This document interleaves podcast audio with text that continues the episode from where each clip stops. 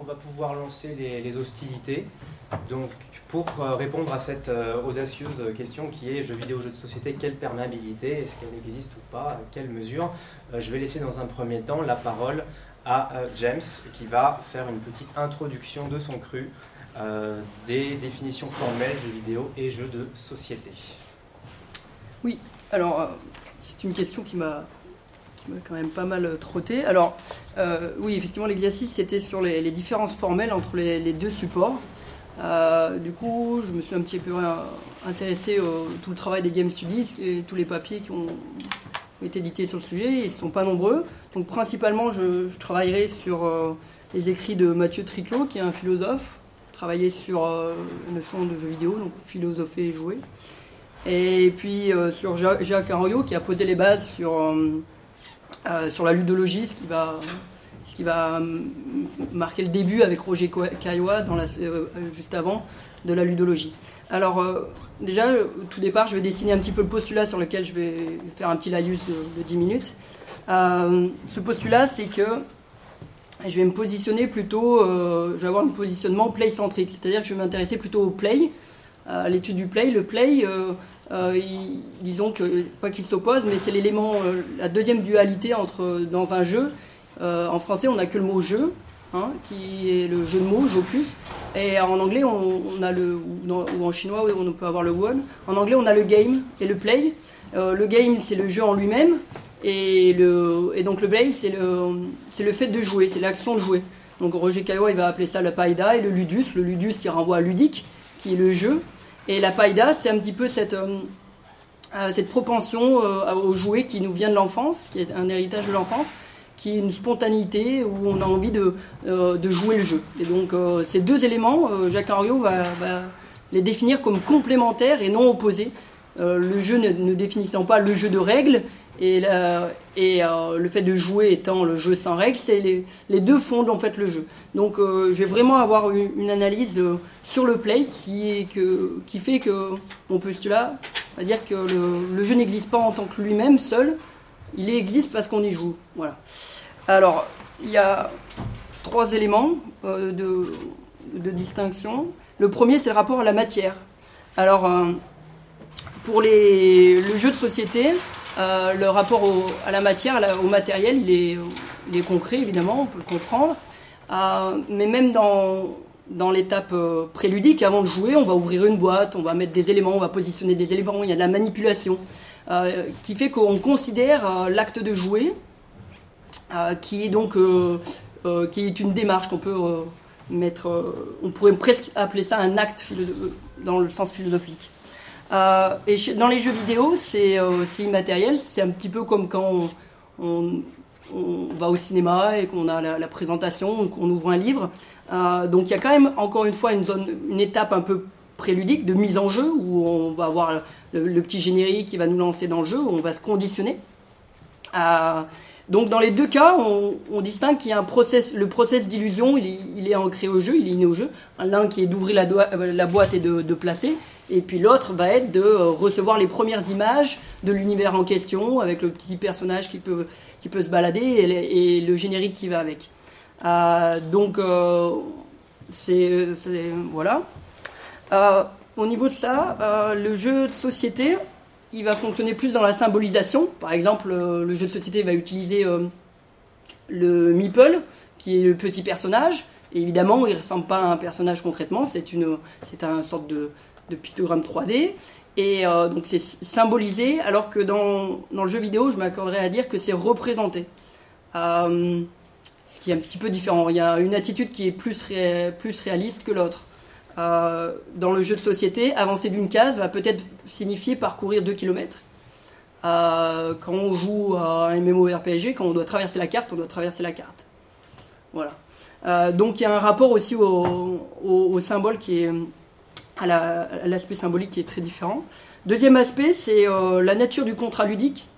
je reprends cette expression de, de Colas Duflo qui définit les jeux de règles par le contrat ludique parce que on va peut-être en parler plus tard, mais des jeux, il y en a moult, et donc euh, le jeu de règles, il se définit par, euh, euh, par la règle, justement, et le rapport que tisse le, joueur à la règle. le fait de vouloir se, se, conformer à la règle, ce qui arrive tardivement en fait dans l'âge de l'enfant. C'est la version un peu plus aboutie. Et donc le contrat ludique est très différent dans les deux cas. alors le, jeu de société, il propose une, une règle qu'on va aménager. Donc tous ensemble, collectivement, les joueurs autour de la table vont adopter la règle.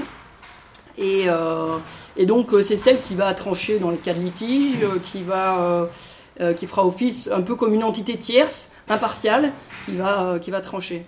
Euh, cependant, euh, cette règle, elle est, euh, malléable parce que déjà, il y a quelqu'un qui va l'interpréter, la première personne qui va la recevoir et qui après va la transmettre.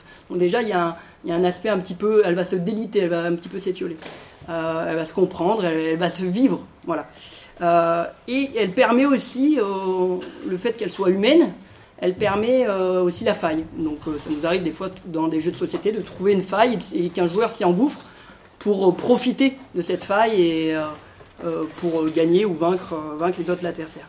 Dans le jeu vidéo, il n'y a pas de règle, il y a un didacticiel. Dans le didacticiel, euh, il y a l'aspect didactique, mais surtout, c'est la règle, elle est dictée.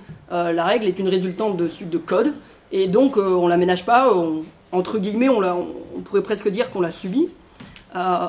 donc, disons que la règle nous donne la légalité dans le jeu, c'est ça qui nous donne la liberté.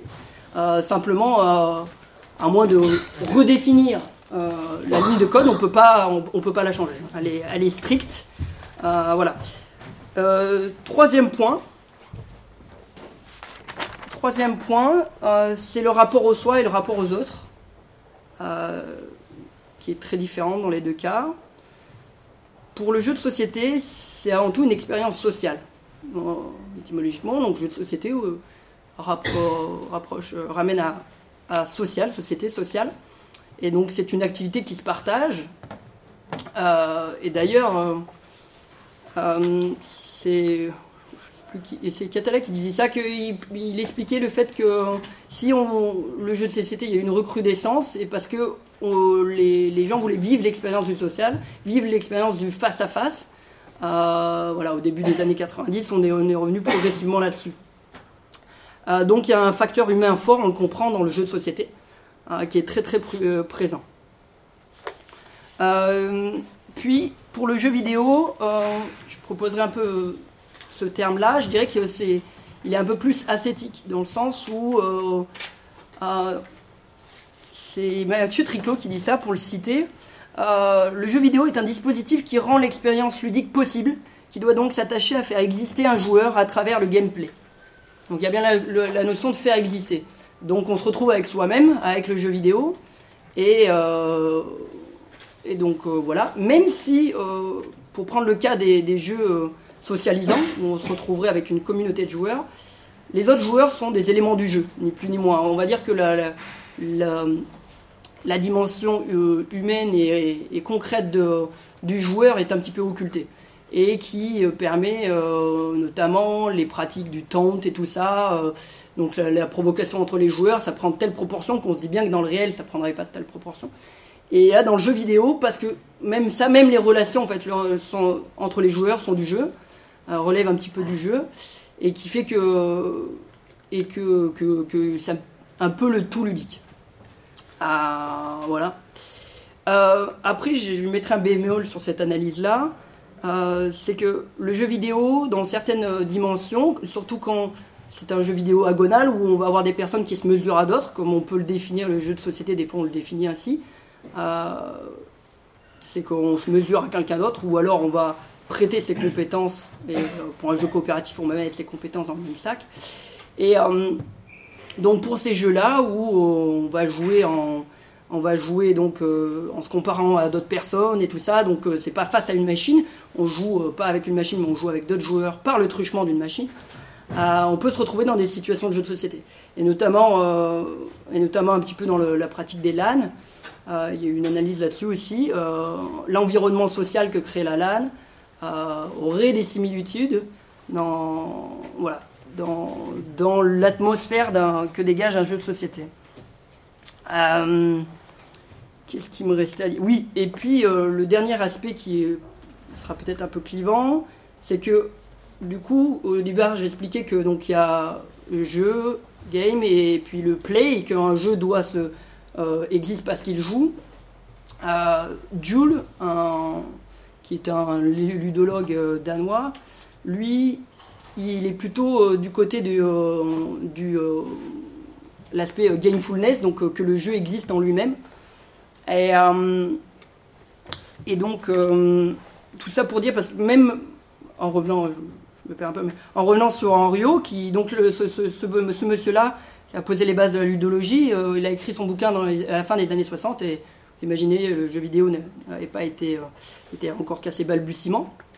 Et pourtant, euh, il a eu cette phrase-là, un petit un petit peu anticipatrice, qui peut porter à polémique que je vais vous lire, qui est vraiment intéressante, sur le fait que euh, la relation étroite qui unit la théorie des jeux et les techniques cybernétiques de simulation.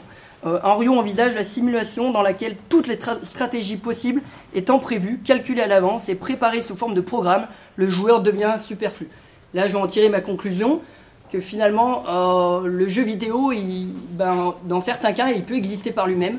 Et quand on voit euh, les, des, productions de, euh, de jeux vidéo contemporaines, notamment celles qui, ciblent les smartphones, où on arrive dans des situations où le, joueur est dans l'illusion de jouer et finalement il n'occupe que, que, ses mains, il, est privé de sa liberté, de sa... Euh, euh, vu que le jeu s'adapte au comportement du, joueur, je parlais par exemple des, jeux de chez King, Candy Crush ou ce genre de choses, où on va avoir presque la corruption de l'essence même du jeu, euh, vu que ben, tout a été prévu à l'avance, il n'y a plus euh, l'aspect aussi euh, très très fort et très cher à la fois à Rio et à Kaiwa, c'est l'aspect d'incertitude, qui est une, un éléments inhérents du jeu, parmi d'autres, mais l'aspect d'incertitude qui n'est plus permise, et donc du coup on finirait par la, mort du jeu. Voilà. Merci beaucoup James pour cette présentation en bonne et due forme. Donc, euh, un certain nombre de choses ont été dites. Est-ce que, euh, par exemple, euh, là, comme ça, pour point, Emmanuel, il y a quelque chose qui te, qui te, qui te parle, qui te semble, qui te fait tiquer ou sur lequel tu, souhaiterais rebondir? Ben, il, y a, y beaucoup de choses. mais c'était, non, c'était dans l'ensemble, effectivement, ça. je pense que c'est très vrai sur beaucoup de choses. C'est plus sur des sur des détails, mais il faut, dire c'est très compliqué parce que, comme tu disais, il y a aujourd'hui énormément de, jeux vidéo euh, extrêmement euh, différents. Par exemple, quand j'ai parlé de symbolique ou de représentation dans le jeu, euh, tu as encore beaucoup de jeux vidéo qui ont une approche symbolique de, ce qu'ils font. Alors, c'est sur les grosses productions, sur les grosses productions, enfin, le blockbuster, l'Assassin's Creed, on est sur la représentation pure. mais tu fais du, du, petit jeu tour par tour, stratégie, etc., qui eux, justement, cherche à retrouver aussi euh, le plaisir propre au jeu de société. Euh, mais euh, et inversement, alors j'ai pas vraiment d'exemple en tête, mais je pense que certains jeux de société vont aussi aller tendre vers plus de la représentation, peut-être tout ce qui est jeu wargame avec des figurines extrêmement détaillées qui vont faire partie du plaisir du, du jeu aussi. Je sais pas, je sais pas trop ce que je pourrais ajouter, euh, ajouter sur ce point.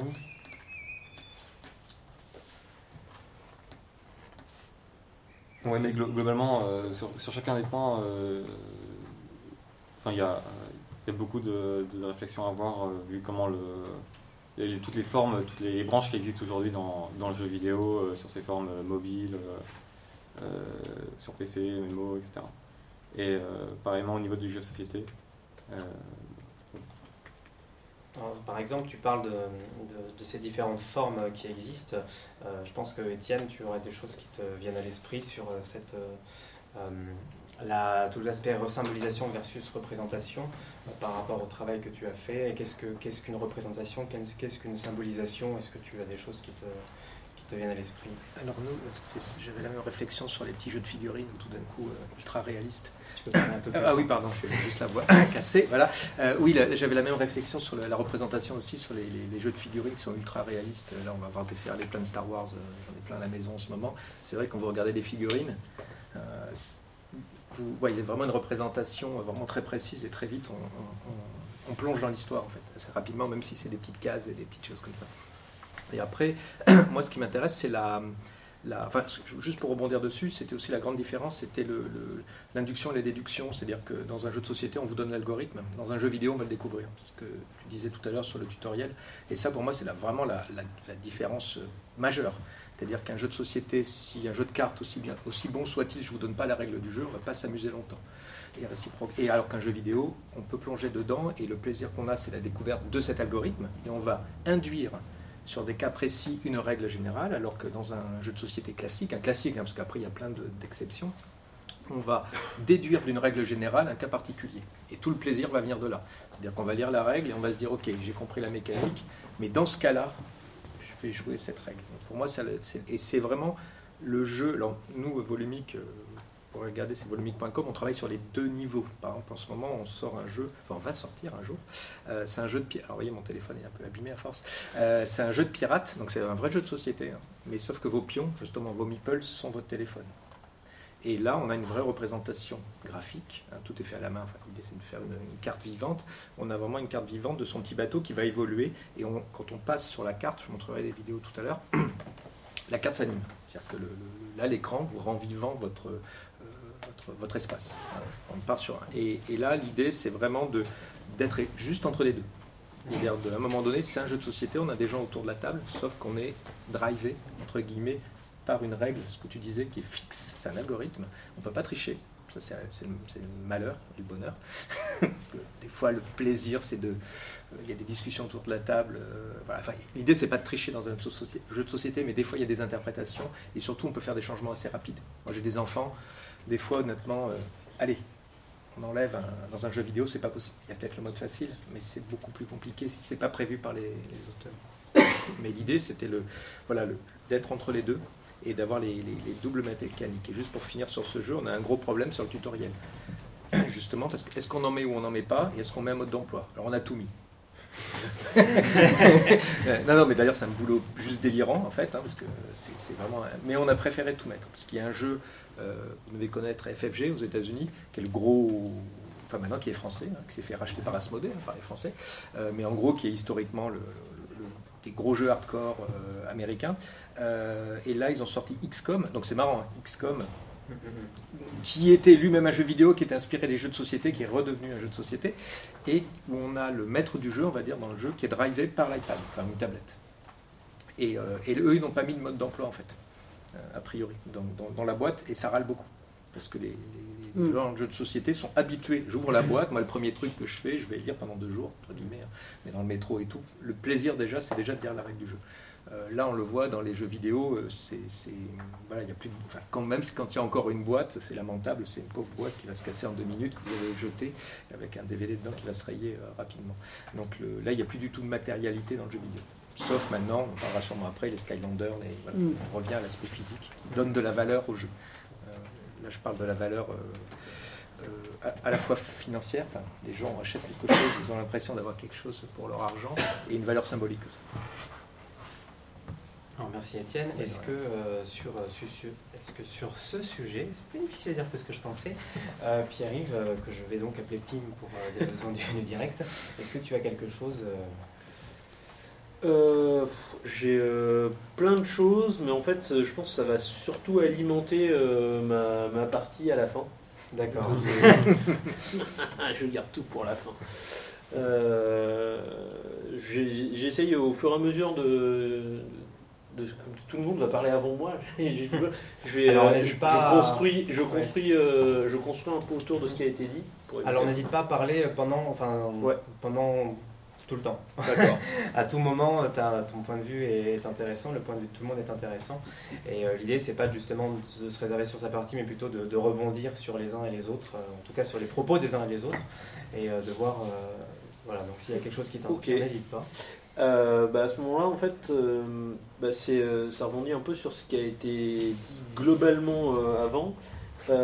c'est que quand on part d'une, définition, un peu pour, pour voir la différence entre jeux vidéo et jeux de société, assez rapidement on voit des différences et c'est apparu pendant la, discussion ou les exposés qui avant euh, c'est qu'au final, on se retrouve avec des systèmes qui bouclent assez, euh, assez rapidement maintenant. C'est-à-dire qu'il y a eu le coup euh, du jeu de plateau qui est devenu un jeu vidéo, qui redevient un jeu de plateau, qui va sans doute redonner un jeu vidéo à un moment ou un autre parce qu'on va le porter sur tablette. Et donc ça, ça boucle. Et en fait, les limites qu'on qu'on a de manière théorique sur les deux, elles ont tendance à disparaître de plus en plus. Moi, ça m'est déjà arrivé de, bosser avec des éditeurs qui voulaient faire quelque chose qui soit euh, complètement entre les deux. Alors, soit c'est euh, soit parce qu'on veut introduire un peu, euh, un peu comme ce qui était fait ici chez, chez Volumic, introduire le téléphone portable dans les jeux ou introduire alors de plein de façons différentes, soit en l'utilisant comme objet, soit en utilisant la caméra, soit en utilisant d'autres trucs. Il y a eu, ou alors bêtement essayer de trouver un moyen pour faire du jeu de plateau, mais on n'aurait plus de boîte, euh, plus de pions, plus rien, mais qui soit entièrement, euh, qui soit entièrement géré par l'ordinateur, tout en gardant ce côté jeu de plateau où on a l'impression qu'on déplace des trucs. Euh, alors ça montre quand même que pour le moment on ne sait pas trop comment faire, mais il y a une, il y a une volonté d'essayer de supprimer toutes les, toutes les séparations qu'il y a entre les deux mondes. Mm. et donc ce qui est bien, c'est que tout ce qui a été dit, en fait, on pourrait le dire et à la longue finir par dire son contraire parce que ah, on peut pas faire ça. Ouais, mais en fait, on va essayer de le faire puis on va bien finir par y arriver. Mal sans doute, mais on va finir par y arriver. Voilà. Euh, alors là-dessus, justement, j'avais aussi quelque chose qui m'a fait tiquer. C'est cette notion de, en jeu de société, on va adopter la règle, on va, il y a une question de malhabilité, on va trouver la faille.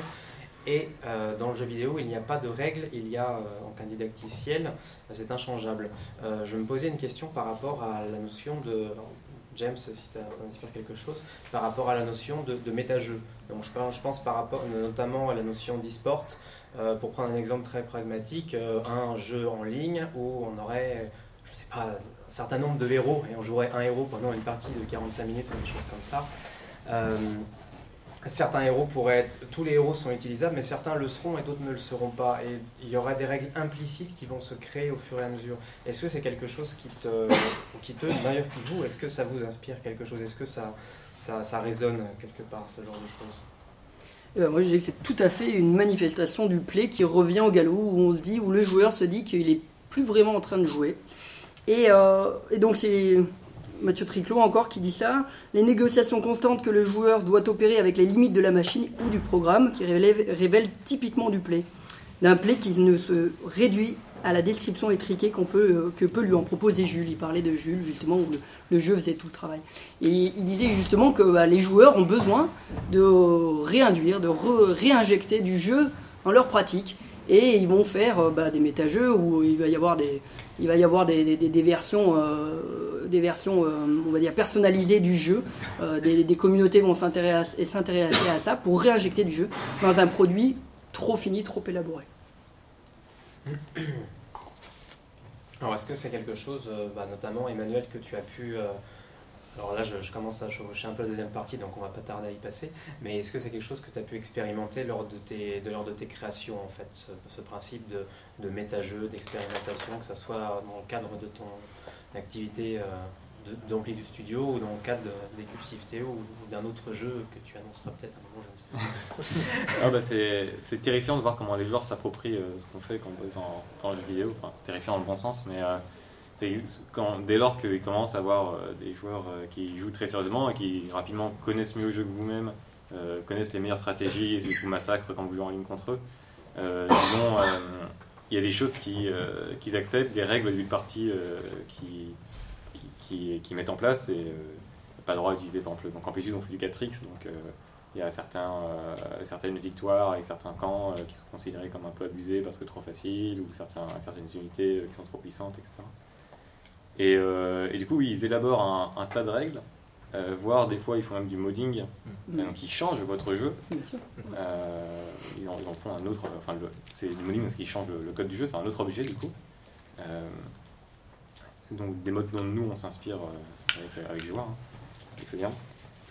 mais c'est, je trouve que c'est du coup en tant qu'auteur, du coup on va un peu sur la troisième partie, c'est très, enfin, c'est très intéressant parce que on perd un peu la, notion d'auteur en tant qu'individu, c'est une œuvre collective presque. c'est quelque chose qu'on fait beaucoup en Amplitude, Studio. donc oui, c'est quelque chose que j'ai pu observer régulièrement. Et sur sur euh, euh, Little Furious, qui est euh, le jeu dont je vous parlerai tout à l'heure, qui, donc, qui est lui un jeu entre jeu société et jeu vidéo, qui marche sur ces petits cubes en plastique qui est sur la table.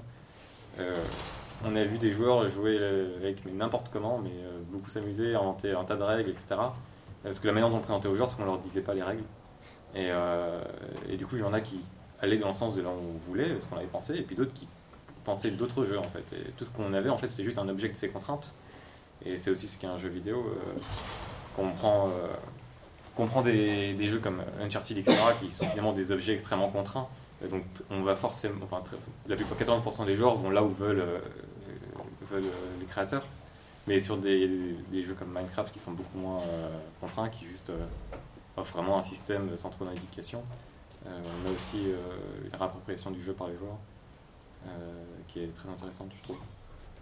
Ah, justement, Minecraft, euh, Minecraft en collectif, c'est un jeu vidéo ou un jeu de société en fait? Bah, c'est un, jeu vidéo, techniquement. C'est un, jeu vidéo, techniquement. C'est un jeu vidéo. Peut-être qu'il y avait juste qui se joue en société, qui se joue en société, mais c'est techniquement un jeu. C'est un jeu, c'est un jouet. Minecraft, enfin voilà, c'est plutôt un jouet qu'un. Moi, je, vois, je parle encore souvent de mes enfants, mais j'ai deux enfants, ils sont tombés dedans, mais grave, ce qu'on appelle. Hein. C'est-à-dire que 12 ans et 6 ans, ils, ils regardent des youtubeurs, enfin ils sont en boucle. C'est-à-dire qu'ils connaissent, je ne sais pas s'ils connaissent mieux que les créateurs, mais ils sont en mode justement, ils deviennent experts. Ils vont très vite parce qu'ils voient des gens qui ont 18 ans qui jouent beaucoup mieux qu'eux. Ils vont replonger dedans avec leurs copains et réinventer des règles, comme tu dis. Euh, Minecraft, c'est vraiment génial pour ça. C'est une sorte de Lego euh, voilà, de 2015, quoi, qui est vraiment génial et qui n'est pas contraint. Et donc, ils ont une liberté immense. Et d'autant plus, je trouve que c'est super intéressant parce que tous ces youtubeurs qui ont un grand succès avec Minecraft, c'est vraiment avec Minecraft parce que ça ouvre un champ immense. Ils font des comédies, ils font des machinima, ils font des, font des histoires. Là. Enfin, voilà, il y en a, il y a, je suis un spécialiste à la maison des, des, youtubeurs français de 16 ans. Euh, mais ça, c'est intéressant. Et justement, c'est des choses qu'on peut peut-être retrouver dans les jeux de société. Alors, plus dans le jeu de rôle, je trouve. Où là, les règles sont beaucoup plus. sont, pas, pas, sont proposées plutôt dans le jeu de rôle. Et autour de la table, on va d'un commun accord et le maître du jeu va adapter suivant la manière dont ça se passe. Et c'est plutôt une sorte de, de, jeu. Enfin, ça dépend. Après, dans le, dans, le, comment dire, dans le jeu de rôle, il y a plein, plein de, de niches, de choses comme ça. Mais disons en général, si on a un bon maître du jeu, il va plutôt s'adapter aux joueurs, mais sans, sans tricher. C'est-à-dire que ça, on va comment dire, c'est une sorte de, ouais, de grand bac à sable aussi, dans lequel, même s'il y a une aventure, et on va avancer à l'intérieur. Contrairement à un jeu comme Uncharted ou des choses comme ça, on est super euh, contraint, et on est toujours en train de dire, bon, si je fais ça, ça veut dire si il y a un escalier là-bas avec de la lumière, c'est que je dois aller là-bas. Moi, j'en peux plus, par exemple. J'ai 47 ans, c'est fini. je, non, mais c'est super bien, c'est vraiment génial au niveau du level design, mais on sait où on va, quoi. même si on nous, fait on nous donne l'impression qu'il y a des trucs à droite, à gauche. la créativité est vraiment, et on va rusher en fait, on va le faire assez rapidement. Euh, alors que le jeu vidéo, rusher dans un jeu, non, dans un jeu de société, rusher dans un jeu de société, j'ai jamais vu ça, peut-être. On a un grand spécialiste là, Bruno Fedouti par exemple.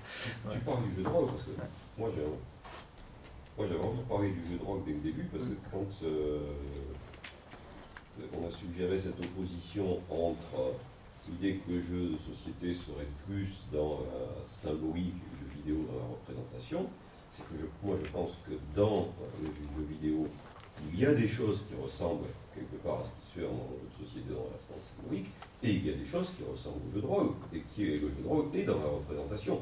Donc je pense que pour moi, on ne peut pas mettre le jeu de rôle à part du jeu de société, Hein, et euh, si on met d'un côté tout ce qui se fait sur un support informatique et d'un autre côté tout ce qui se fait sur un support réel, on a du symbolique et de la représentation des deux côtés, dans le jeu de drogue et surtout dans le jeu de drogue en nature, qui est intéressant, on est complètement dans la représentation. Hein, on, échappe, je pense, même encore plus, toujours un peu dans la symbolique, mais je pense qu'on y est encore moins que dans un jeu vidéo c'est vrai qu'on a liberté euh, immense. Et, là, et que là, on a, quand le jeu est vraiment bien fait, bien organisé, on n'a pas vraiment de règles. On est même, on est même au-delà de ce qu'on a dans le jeu vidéo où le didacticiel, etc. Il paraît que les règles existent, mais on ne les connaît pas. Euh, dans le jeu de rôle, très souvent, les règles n'existent pas. Il y a un auteur de jeu qui les invente au fur et à mesure. Ou dans la partie des ce qu'on appelle les narrativistes aussi, au niveau du jeu de rôle aussi. C'est la, il y a plein de noms comme ça, mais c'est la, on va dire la, ce qu'on appelle ça, la narration partagée ou la, enfin bon voilà.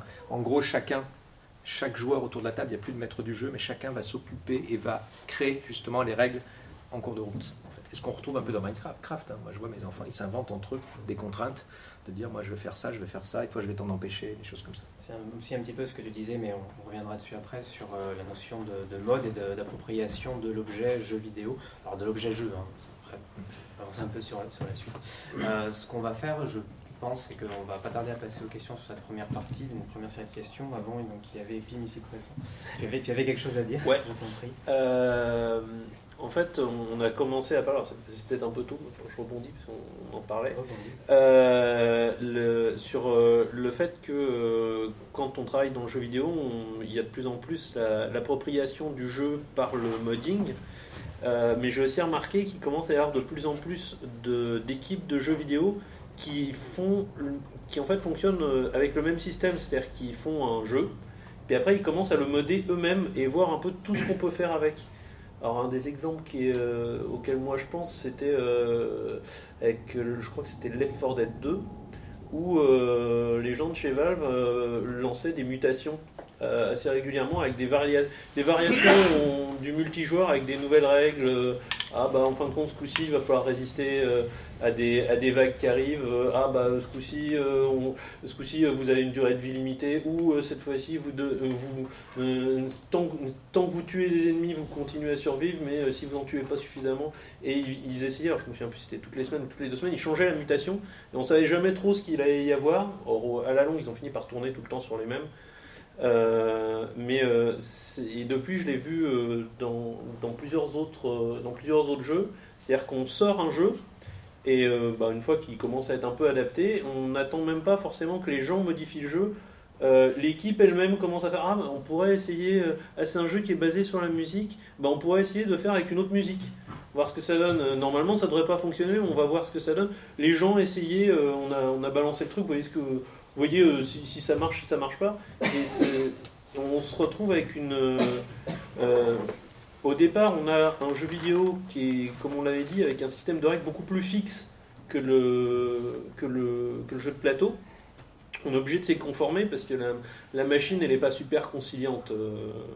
Mais, euh, mais à partir du moment où on, a la possibilité de modifier le, jeu, alors que ce soit euh, les développeurs, parce que clairement, au départ, ils, y ont accès, ou que ce soit la communauté des modeurs, euh, ça commence à donner une façon de faire son game design qui est différente parce qu'on a le moteur, c'est-à-dire qu'on fait un moteur qui fait un jeu, donc qui fait un peu le support économique du machin, qui fait que tu vas pouvoir commencer à le vendre au moins un minimum, et donc potentiellement pouvoir en vivre un peu. Mais à partir de là, si tu as bien fait ton moteur, tu peux en faire plein de choses. Euh, pas, euh, pas à la façon euh, d'IA qui sort 40 fois le même jeu une fois par an en changeant juste le nom des, des joueurs sur les maillots, mais beaucoup plus dans le sens où si on a fait un moteur qui est suffisamment versatile, toutes ces règles qui sont hyper strictes, en fait, on peut les, on peut les changer comme on veut. Et si, si on est encore meilleur, on a permis à n'importe qui de le faire. C'est un peu le côté hackabilité du jeu et euh, qui, pour moi, commence à rapprocher le jeu vidéo du jeu de plateau au niveau du game design, parce qu'un des gros problèmes du jeu vidéo, c'est que c'est pas facile de modifier un jeu qu'on a. Et donc aussi, du, même si c'est vrai que c'est à la fois pas le sujet de table ronde et c'est évidemment incontournable, c'est aussi, euh, du coup, par rapport au jeu de rôle, c'est effectivement le cas aussi, puisqu'on a cette, cette notion de modification constante euh, qui est bien présente. Donc ce que je vous propose, c'est de vous euh, laisser la parole, de vous demander quelques questions. Alors en ce qui concerne les questions, euh, comme nous avons un enregistrement audio qui n'est pas infini d'un point de vue de taille de pièce, euh, je vais demander du coup, je vais répéter en fait la question que vous allez poser. Donc vous étonnez pas, c'est normal. je, ça, tu te bien. Mais ce coup-ci, tu penses à réellement répéter les questions ou tu dis juste que tu vas le faire et après on doit te le rappeler? Je vais vraiment le faire. je, j'ai gagné d'expérience.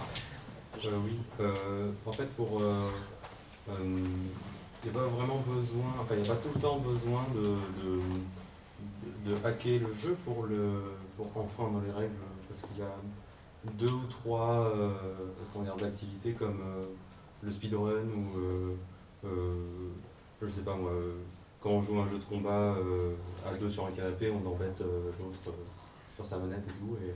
Ouais, il n'y a pas forcément besoin de. Enfin, ça peut être super puissant de, faire des modes et tout, mais il y a peut-être. Enfin, peut-être que ce genre de pratique, ça se rapproche, pas pour le speedrun, mais en tout cas pour, pour le jeu de, combat où on, s'embête rapproche peut-être plus, du jeu de société. D'ailleurs, il y a, certains jeux qui, s'engouffrent complètement là-dedans, comme euh, Space Team. Euh, Space Team, ça joue vachement là-dessus. Bon, c'est pas une question. Je, vais quand même, la répéter et du coup le qui a une réaction dessus, n'hésitez pas. Euh, donc la question qui n'en était en fait pas une.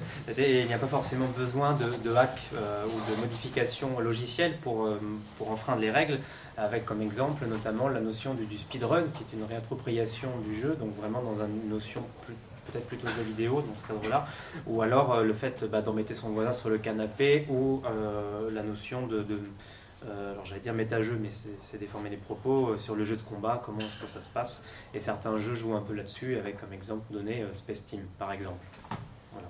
J'ai bien répété Fantastique. un, rebond qui vous vient comme ça, un, re-rebond? Ben, Enfin, moi je suis, je suis complètement d'accord avec ça, et c'est ce que je disais par rapport à Uncharted je suis partisan plutôt de l'idée de dire que le jeu, c'est un, c'est vraiment, enfin le jeu vidéo, c'est un, objet avec ses contraintes euh, qui te hurle à la tête euh, des règles auxquelles ont pensé les game designers, mais que tu n'es absolument pas obligé de suivre. Tu peux, enfin c'est l'objet, tu le prends comme il est et tu fais ton propre jeu. Donc 99% des gens vont suivre l'idée en allant là où il y a la lumière, etc. Et c'est comme ça qu'ils perçoivent le jeu, c'est comme ça qu'ils s'amusent. Mais euh, le speedrun, ou même t'amuser à dire ah, je vais essayer d'aller au-dessus de cette colline buggée, voir si je peux y arriver, qu'est-ce qui se passe si je tire sur les PNJ, etc. Et on se donne à chaque fois, euh, qu'on joue, on, s'invente à chaque fois nos, propres règles, notre, euh, propre jeu. Et je pense que c'est ce que tu voulais dire quand tu disais que le jeu existe parce qu'on y joue. Il existe dans la tête euh, et pas en tant qu'objet. Oui, mais justement, la, problématique qui se dégage, elle me plaît parce que on est justement en train de dire que bah, le jeu, il, a le, jeu contraint, bah, il n'est pas intéressant et donc du coup, euh, cette volonté de, réinjecter, c'est vraiment parce qu'on revient à une définition euh, première euh, du, jeu en lui-même, qu'est-ce que c'est, et de, poser ce, postulat qu'il y a un primat sur le jouet plutôt que sur le jeu en lui-même.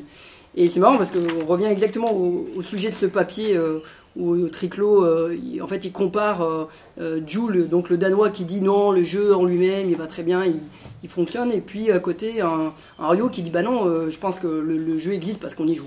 Euh, et, donc là, on est en train de le redire, c'est un travail de sémantique, euh, on a défini une sémantique commune du jeu, à savoir qu'est-ce que c'est, qu'est-ce que, si c'est l'acte qui est plus intéressant, donc l'expérience ludique, l'attitude ludique d'Henriot, ou l'expérience ludique maintenant qui, qui, qu'on s'accorde à, à, utiliser comme terme, ou si c'est le jeu en lui-même. Voilà, et donc moi ça me plaît parce que je pense que c'est là où je me suis confronté, c'est que, euh, et en, réfléchissant sur cette question-là, où je me disais, mais dans beaucoup de situations où je joue avec le jeu vidéo, ben je ne crois pas que je suis vraiment en train de jouer, je suis en train de suivre un chemin, et puis comme je disais, on va vers la lumière, et du coup, où est la part, où est l'incertitude, où est la, la, liberté, où est... Ouais. Et on utilise quand même des mots comme contrainte et tout ça, enfin, ça me semble un peu Sinon, dans les... enfin, c'est une petite aparté, mais par rapport à ça, ça me fait penser, vous devez connaître le Calvin Ball. Euh, c'est un jeu nomique, c'est-à-dire Calvin Ball, donc ça vient de la plus grande BD du monde, hein, c'est Calvin et Hobbes. Et en gros, c'est simple, c'est quand j'ai la balle, c'est moi qui donne la règle. Et je peux vous dire, moi j'y ai joué, euh, j'ai fait une partie mythique euh, aux Arts Déco il y a deux ans, mais c'est vraiment génial. Alors là, il faut jouer avec des bons joueurs. vous avez la balle et vous décidez que tous ceux qui sont dans l'ombre perdent un point. Et quelqu'un vous pique la balle et c'est celui qui a la balle qui décide. Ça va très vite. Et en fait, c'est vraiment très curieux, puisque c'est à la fois avec une balle, donc il y a un jeu physique, et en même temps intellectuellement, il faut compter les points. Et donc c'est quelque chose d'assez intéressant, puisque la règle change tout le temps, tout le temps, tout le temps, tout le temps. On s'était juste imposé des règles de ne pas aller dans le bureau de la directrice. C'était seul avec les étudiants, parce que ça peut aller un peu loin avec les étudiants des fois. Mais je vous conseille d'essayer à 3 ou 4, là dans la cour, là, et vous, partez sur un Calvin Ball. Ça s'appelle un jeu nomique après ça. C'est un jeu où les règles changent sans cesse. Et c'est un truc qu'on peut faire aussi bien en jeu de société, en jeu de rôle, justement, en jeu, en, jeu grandeur nature. Hein. J'en ai fait un en jeu de ah, société. Ah, un jeu de société bah, C'était démocratique, un jeu dans lequel, effectivement, les joueurs, on démarre avec très peu de règles. Voilà, c'est ça. Tout le monde de la partie, les joueurs votent de nouvelles règles. Ça, c'est. Alors là, c'était relativement limité parce qu'il y avait un, deck proposant des nouvelles règles, mais il y avait des règles du style où les joueurs barbus marquent des points. C'est au hasard. Je suis totalement pour. Euh, on avait une autre question. Tu voulais rebondir? Je t'en prie, rebondis. Alors, euh, moi, ce qui m'étonnait dans la question qui n'était pas une question, euh, c'était que j'avais pas l'impression en fait qu'on changeait beaucoup les règles parce que, comme on l'a dit au départ dans le jeu vidéo, il y a en dehors de ce qu'il y a dans le tutoriel, il y a strictement on, on nous dit rien. Et moi, je vois absolument pas ce qui m'empêchait au départ d'avoir envie de jouer euh, le plus vite possible, donc de faire un speedrun, ou de jouer à Street Fighter avec mon tapis de Dance Dance Revolution. Je l'ai déjà fait. Euh, c'est-à-dire qu'on ne change pas les règles parce que c'est des règles qu'on nous a jamais données. C'est plus des règles qu'on s'impose à soi-même par habitude, parce qu'on nous a vendu la Super NES avec une manette de Super NES et que donc on envisage tous les jeux dessus euh, comme ça, et que comme c'est la première console que j'ai eue, j'ai tendance à répéter ça avec tout ce que j'ai après. Euh, mais quand tu te retrouves tout seul dans une pièce avec un tapis de Dance Revolution et un Street Fighter, tu te dis est-ce que ça pourrait pas, est-ce que ça pourrait pas aller ensemble? Alors la réponse est non. Clairement, euh, à moins que vous, aimiez particulièrement vous faire défoncer par n'importe qui, c'est pas intéressant en soi. Mais par contre, c'est vrai qu'il y a ce côté, ça amène à lancer des défis à côté du jeu, mais pour moi, ils ne sont pas dans le jeu. Parce qu'on n'a pas modifié en soi les règles du jeu, à part celles qu'on s'était imposées à soi-même. Mais, euh, mais sinon, je, te rejoins tout à fait sur le fait que euh, c'est un jeu dans le jeu, le fait d'embêter, euh, de balancer la manette de l'autre pour réussir enfin à gagner une partie après 65, ou de forcer quelqu'un à jouer avec une seule main et toutes les variations qu'on peut faire sur le thème. Mais pour le coup, on n'a pas modifié le, jeu au départ, on a modifié la façon qu'on a d'y jouer. Et euh, pour le coup, la façon qu'on a d'y jouer, euh, c'est ça qui d'habitude est fixé dans les règles d'un jeu de société. C'est-à-dire que les règles te disent, les gens sont autour de la table, on joue chacun son tour, et tout. alors éventuellement on peut essayer de trouver une faille. Ah, là, c'est pas marqué qu'on n'a pas le droit de se déplacer au cours de la partie, et donc je peux changer l'ordre de jeu. les autres joueurs généralement sont là pour te dire que oui, mais non. mais euh, strictement, c'est pas marqué dans la règle, tu, peux le faire. Et dans le jeu vidéo, comme il n'y a pas de règle, bah là, pour le coup, tu peux vraiment faire beaucoup de choses. Voilà. Merci. Euh, donc, du coup, la question euh, alors, en fait, il y, a un terme qui me semble important et qui ne m'a pas semblé entendre. En fait, c'est le, jouet. C'est-à-dire que quand tu, quand tu demandais si Minecraft était un jeu vidéo ou un jeu de société. c'est un jeu. Ouais. Euh, oui, il n'y a pas. euh, alors, pour, pour continuer là-dessus, euh, en fait, euh, voilà, dans, le, dans le jeu vidéo, disons que à la base enfin, du jeu vidéo, il n'y a qu'un écran. Et donc, du coup, tout l'aspect un peu préhension, enfin, tactile des, des, différents tokens de jeu, du coup, on ne le retrouve pas. Et, et c'est voilà, quand même beaucoup plus dur de de modifier un jeu vidéo, même s'il y a le modding, même s'il y a des jeux qui ont des éditeurs de niveau, mais euh, de base ça reste quand même plus dur qu'un jeu de plateau où on peut dire qu'à n'importe quel moment, bah, euh, voilà, euh, bah, ce, pion-là, en fait, ça, ça, va avoir une autre fonction et, on invente de nouvelles règles. du coup, moi je me dis, ça a quand même été un facteur qui a drivé l'essor de tout, tout, ce qui est interface tactile, tout ce qui est un jeu qui sort de l'écran, bah, par exemple Yo, ou les euh, Stifo ou ce, genre d'interface. Euh, c'est vraiment pour euh, amener le jeu vidéo dans, dans, un monde un peu plus préhensible, un peu plus affordable aussi. Parce que quand on voit un cube, on sait directement que c'est un cube. un, dé, pardon. alors, tandis que dans, une interface de jeu, on voit une jauge, mais on ne sait pas forcément à quelle valeur c'est lié. donc, du coup, voilà, qu'est-ce que vous pensez de, de, de, de cet essor du, voilà, du, jeu qui commence à, à, s'approprier en fait les, des mécaniques tangibles je vais rapidement répéter la question. Euh, quel est le, bon courage. Du mieux que je peux. Euh, la question était de façon un peu plus synthétique. Quel est votre avis sur l'essor du tangible, du tactile? C'est-à-dire, est-ce que est-ce que justement la difficulté de modifier un jeu vidéo par rapport à un jeu de société n'était pas euh, suffisamment importante pour justifier un passage, un retour vers, le, bah, vers euh, tout ce qui est tactile, préhensible Point d'interrogation. J'ai terminé ma question. C'était à peu près ça, c'est bon? Euh, Enfin, moi, je peux répondre. Par exemple, sur le D, c'est intéressant. Le D, nous, on travaille un peu pour Hasbro, par exemple, donc des gros américains et tout. Le D virtuel, enfin, le D numérique ne marche pas que, je l'ai encore vu tout à l'heure, c'est rigolo, mes deux fils jouaient à Mario Party. Ils pensent que le dé triche. C'est marrant. Non, mais et ça, c'est revenu dans les stats, parce que Hasbro font plein d'études, blablabla. Alors j'en lis deux fois, deux, trois. Et le dé, qui est, dès que le dé, parce qu'en fait, il y a des applications de jeux de société, on vous lance le dé avec, euh, avec ça. C'est ridicule, mais bon, c'est pas grave. Bah, les gens pensent que ça triche. Que le système triche. Alors que non, hein. enfin, peut-être que ça arrive, mais le, système euh, de s'adapter. Là, pareil, tout à l'heure sur Mario Party 10, qui est pas bon du tout, euh, ben, j'ai entendu en partant, il dit Ouais, il triche, ça fait trois fois que je fais, euh, je sais pas quoi, un, voilà. alors qu'un dé physique, à part rare, exception, on est à peu près d'accord, on va râler sur, le, sur ce dé, mais on est d'accord autour de la table que bon, ben voilà, j'ai fait trois fois un, bah, j'ai fait trois fois un. Il y a, on ne peut pas voilà, lutter contre. Donc ça, c'est une différence intéressante. Et surtout le poids, le bruit, enfin voilà, il y a une dimension. Enfin moi personnellement, hein, je viens plutôt des jeux vidéo, et de retrouver la dimension euh, tactile, euh, haptique, tangible ou tout ce qu'on veut, euh, c'est une dimension qui est vraiment incroyable, ça vraiment, euh, on passe au cube. On était au carré, on est au cube dans les sensations qu'on a. Par exemple, lancer un dé, ça je m'en étais aperçu sur les gens, par exemple du jeu de rôle et des choses comme ça, mais on est presque mystique. Enfin, on n'y touche pas au dé. C'est-à-dire que moi, on m'a dit, hein, Étienne, tu fais ce que tu veux avec euh, tes jeux de plateau numériques, mais tu touches pas au dé. Je fais, ouais, ça va. Et en fait, maintenant, je commence à comprendre petit à petit euh, le, fait de lancer le dé, de souffler dessus, enfin voilà, tout, un petit rituel, de le sentir, de voilà. Mais c'est assez, assez marrant et ça fait partie de voilà, d'immersion et du plaisir qu'on a dans le jeu. Et c'est vrai que lancer un dé en numérique, le plaisir est moyen, hein, on va dire. Hein. Euh, alors que lancer un dé réel, il y a une sorte de dramatisation autour de la table, on lance, on attend, il tourne, voilà, et ça arrive et tout le monde autour de la table réagit ou pas. Donc ça c'est le dé, enfin je trouve qu'il y a plein d'études à faire sur le dé qui doit dater de 3000 ans je crois déjà. Euh, donc c'est intéressant, euh, je pense qu'il va perdurer après les jeux vidéo. Hein. Il y aura toujours un dé dans 1000 ans je pense. On aura toujours un simulateur de, de hasard comme ça, pas cher et, gratuit. Et pareil, pour, je, finis juste là-dessus. Et moi, j'ai vu souvent des game designers du jeu vidéo pur.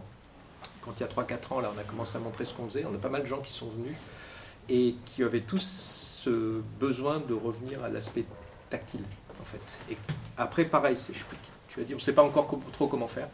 Mais par contre, il y a une. Moi, le premier, hein, moi je voulais faire des livres en papier, hein, mais qui savait à quelle page ils étaient. Euh, euh, cette dimension tangible, c'était un désir assez euh, unanime chez les gens à gros de mon âge, voilà, un peu plus de 40 ans tous, qui ont dit bon, voilà, ça fait 30 ans qu'on est sur un écran, ça évolue, c'est génial. Et en fait, il y a quelque chose, on sent qu'il y a quelque chose à faire avec ces objets connectés. En plus, les objets connectés arrivent, ça devient quand même un peu plus facile et moins cher quand on voit ça. Il y a dix ans, ça, euh, ça aurait été un peu. Et encore maintenant, voilà. Mais on, peut dire que c'est une direction. Euh, et on voit de plein plein d'objets. Ipone, par exemple, vous devez connaître des Français aussi, qui euh, font des choses voilà, qui coûtaient très cher et qui petit à petit va coûter de moins en moins cher et qui va libérer un peu cette. Parce que là, maintenant, quand même, financièrement, on est un, un mur financier, enfin un mur ça coûte super cher. Donc tout d'un coup, quand vous avez, je sais plus combien ça coûte ça j'en ai, mais là c'est 30 dollars le cube et 130 dollars voilà. le, tout. Donc c'est ça, ça, met l'échelle assez haute, euh, mais petit à petit ça va évoluer et les, deux vont fusionner. Par contre, pour moi c'est bien différent. Hein, entre, je sais pas vous, mais de, quand je décide de jouer à un jeu de société le vendredi soir avec mes copains et de jouer aux jeux vidéo, c'est dans la tête. C'est comme voir une série et aller voir un film au cinéma, quoi n'y a pas de hiérarchie pour moi, mais c'est deux modes dans ma tête où je ne suis pas dans le même, type de jeu. Pareil, si je veux jouer à Candy Crush ou un jeu de chez toi, c'est pas du tout la même ambiance et je me prépare pas de la même manière. Là-dessus, euh, sur le, le triche, euh, moi c'est vrai que c'est une grosse différence qu'il y a entre jeux vidéo et jeux de société. C'est l'opacité du système. Euh, ce que tu parlais du fait de découvrir le système, c'est un des plaisirs et euh, ce qui est très drôle, c'est tous les martingales qui se mettent à arriver quand il y a de l'aléatoire, mais on ne connaît pas la, mécanique, l'engrenage derrière. Et euh, quand je vois ma mère qui joue à Tripleton, dans Tripleton, il y a des ours qui tombent aléatoirement sur le niveau. Et euh, je la voyais, elle, elle tapait sur l'écran, mais sur des cases qui faisaient rien. J'ai dit, mais pourquoi tu fais ça? Elle m'a fait, c'est pour faire croire à l'ours que j'ai posé mon truc là pour pas qu'il y aille. et euh, il y a plein de gens comme ça qui. Et je, je voyais une conférence d'un des game designers de Candy Crush. Puis la première chose qu'il m'a dit, c'est non, euh, il y a, les bonbons sont vraiment aléatoires. Il n'y a pas de. alors, ça- voilà, même moi j'ai des doutes, mais. euh, mais euh, ce qui est drôle, c'est que dès lors que le, système est opaque, il y a énormément de superstitions qui vont se créer, etc. Sur Fast and Furious, enfin sur Little Furious. Maintenant, je, vous, enfin, je vous montrerai tout à l'heure, mais des gens pensaient qu'on pouvait faire peur aux hamsters en, tapant sur les cubes. donc non, mais et, et cette opacité du système, ça, ça crée ce plaisir de la découverte. Alors, ce qui est, ce qui est marrant, c'est que tu décrivais le plaisir de lire les règles. Pour moi, ça a toujours été une expérience extrêmement chiante de se farcir les règles avant de jouer. Et euh, mais du coup, euh, c'est cool de voir que. il y a- il y a Non, ça dépend de quel. Ouais. On est d'accord. Euh, Alors moi, j'ai à, à l'atelier, j'ai des développeurs qui lisent vraiment les règles, c'est cool parce que je, je- vraiment, moi je les lis en diagonale, puis je crois le savoir jouer. D'accord. ouais. Puis en fait, tu te mets dessus. En fait, Euh, par contre, il y a le plaisir de les- lire les règles le soir après avoir joué.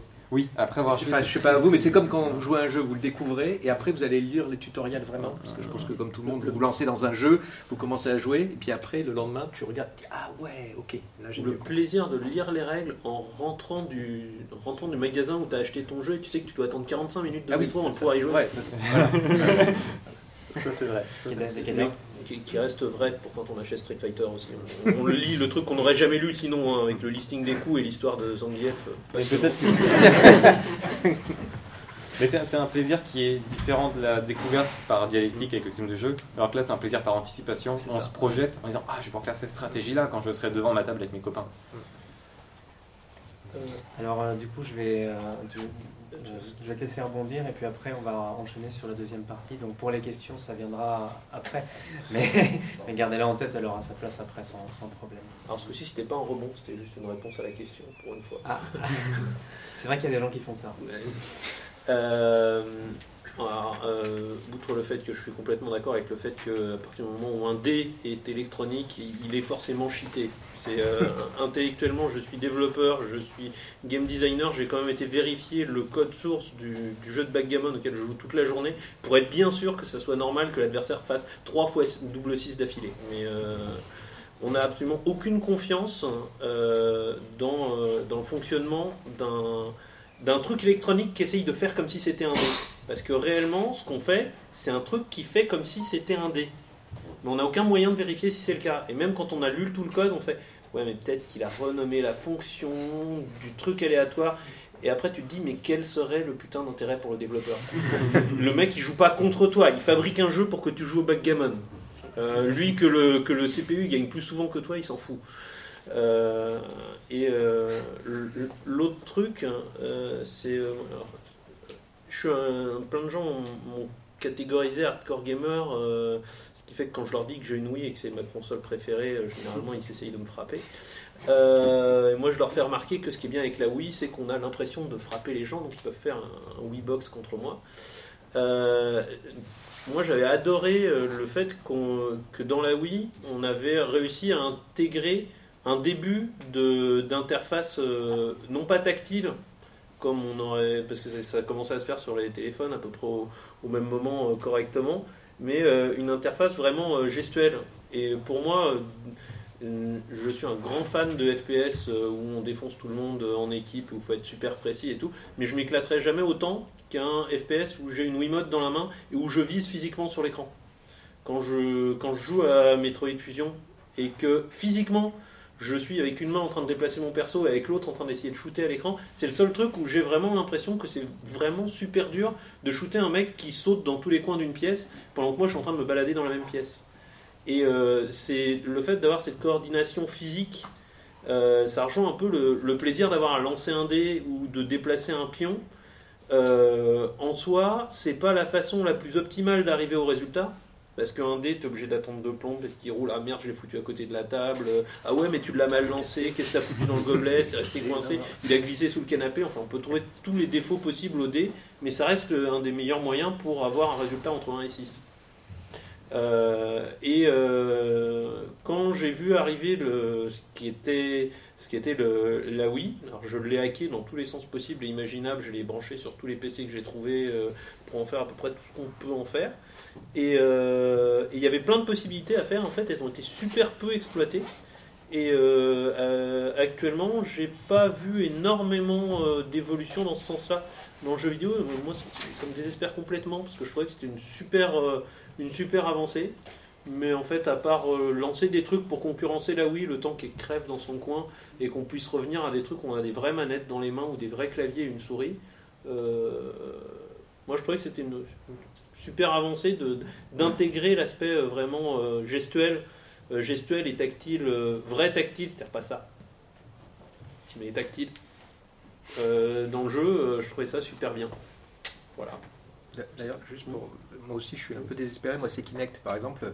Le fait que là, on ne touche rien. Vous voyez, ça marche pas. à part des jeux de danse, hein, des trucs comme ça. Mais en fait, on a voilà, moi, le meilleur jeu du monde, moi, c'est Wii Tennis. Enfin, tu vois, enfin, il y a un côté. Alors là, on parlait d'affordance et tout. En deux secondes, mm. voilà, on a compris. Bon, on a compris que c'est pas la peine de faire des grands gestes, mais il y a une simplicité et on est impliqué dans ce jeu d'une manière vraiment en fermant les yeux même. Voilà, on peut jouer en fermant les yeux, plus ou moins. Euh, alors que le Kinect, en fait, moi, j'attendais des choses intéressantes et en fait, visiblement, visiblement, hein, peut-être encore des, des chefs-d'œuvre qui vont arriver, mais le fait de de, vous voyez, faire du tennis dans le vide, ça marche pas. Alors que là, on avait juste le ping, une petite vibration, un petit son, juste un petit son dans, dans la petite Wiimote, ça suffisait à avoir l'impression qu'on a touché la balle. Alors que euh, en Kinect, on n'a pas. Voilà. Même si visuellement on a un feedback, ça marche pas. Et euh, c'est vrai que le retour au, tout ce qui est haptique, euh, justement, ça c'est quelque chose, juste par la vibration, c'est quelque chose qui est vraiment, à mon avis, non, ils sont, ils vibrent pas. Non, ils vibrent pas. Mais, mais, ça c'est une dimension, à mon avis, qui devrait arriver. Alors on en attend depuis longtemps là-dessus. Les Coréens en ont déjà fait des téléphones haptiques qui ont la vibration et suivant la, vitesse de vibration, on a la sensation. À Jussieu, ils font des expériences pas mal là-dessus. Euh, et c'est vraiment, ça, vraiment, on rentre dans une autre dimension réelle. Et ce qui est intéressant, c'est que le sens du toucher est le sens le plus facile à tromper parce qu'on est sûr, vous savez, l'adage, ce qu'on touche, c'est que c'est vrai. Et en fait, euh, on peut, faire des illusions haptiques très facilement et ça permettrait de faire des choses beaucoup plus, enfin, assez intéressantes. Alors, l'illusion d'optique, on a l'habitude depuis déjà sur les claviers euh, Samsung, il y, a un retour vibration quand on appuie, euh, etc. Moi, je suis passé de l'iPhone euh, en Android comme ça, et puis quand je suis revenu vers l'iPhone, j'ai l'impression de, de, frapper contre une vitre, une espèce d'araignée sur une vitre. Et c'était. Alors, c'est tout bête. C'est peut-être parce que tu tapais réellement sur une vitre. Alors, on va, on, va, on va du coup passer à, la deuxième partie. Donc, pour les questions, si tu peux là. C'est une mini-question Ouais, juste un, un, point. On parlait tout à l'heure, effectivement, de la euh, de l'aspect triché, euh, mais en fin de compte, sur les, notamment sur les dés virtuels. Mais euh, c'est quelque chose qui, c'est une question que les joueurs se posent aussi sur, du, sur des dés physiques, parce que des fois, il y a des résultats qui sont carrément improbables, et pourtant, on se dit, mais ils sont pipés. Alors, on n'a aucun moyen de le vérifier, donc on accepte le résultat, mais en fin de compte, c'est une problématique qui existait déjà sur, le, sur, le, sur le physique. Pour le coup, j'ai jamais vu quelqu'un s'amuser à découper un dé pour vérifier qu'il n'y avait pas un poids dedans. Hein. Alors qu'aller vérifier dans le code, je l'ai déjà fait plusieurs fois. Peut-être parce que c'est destructif.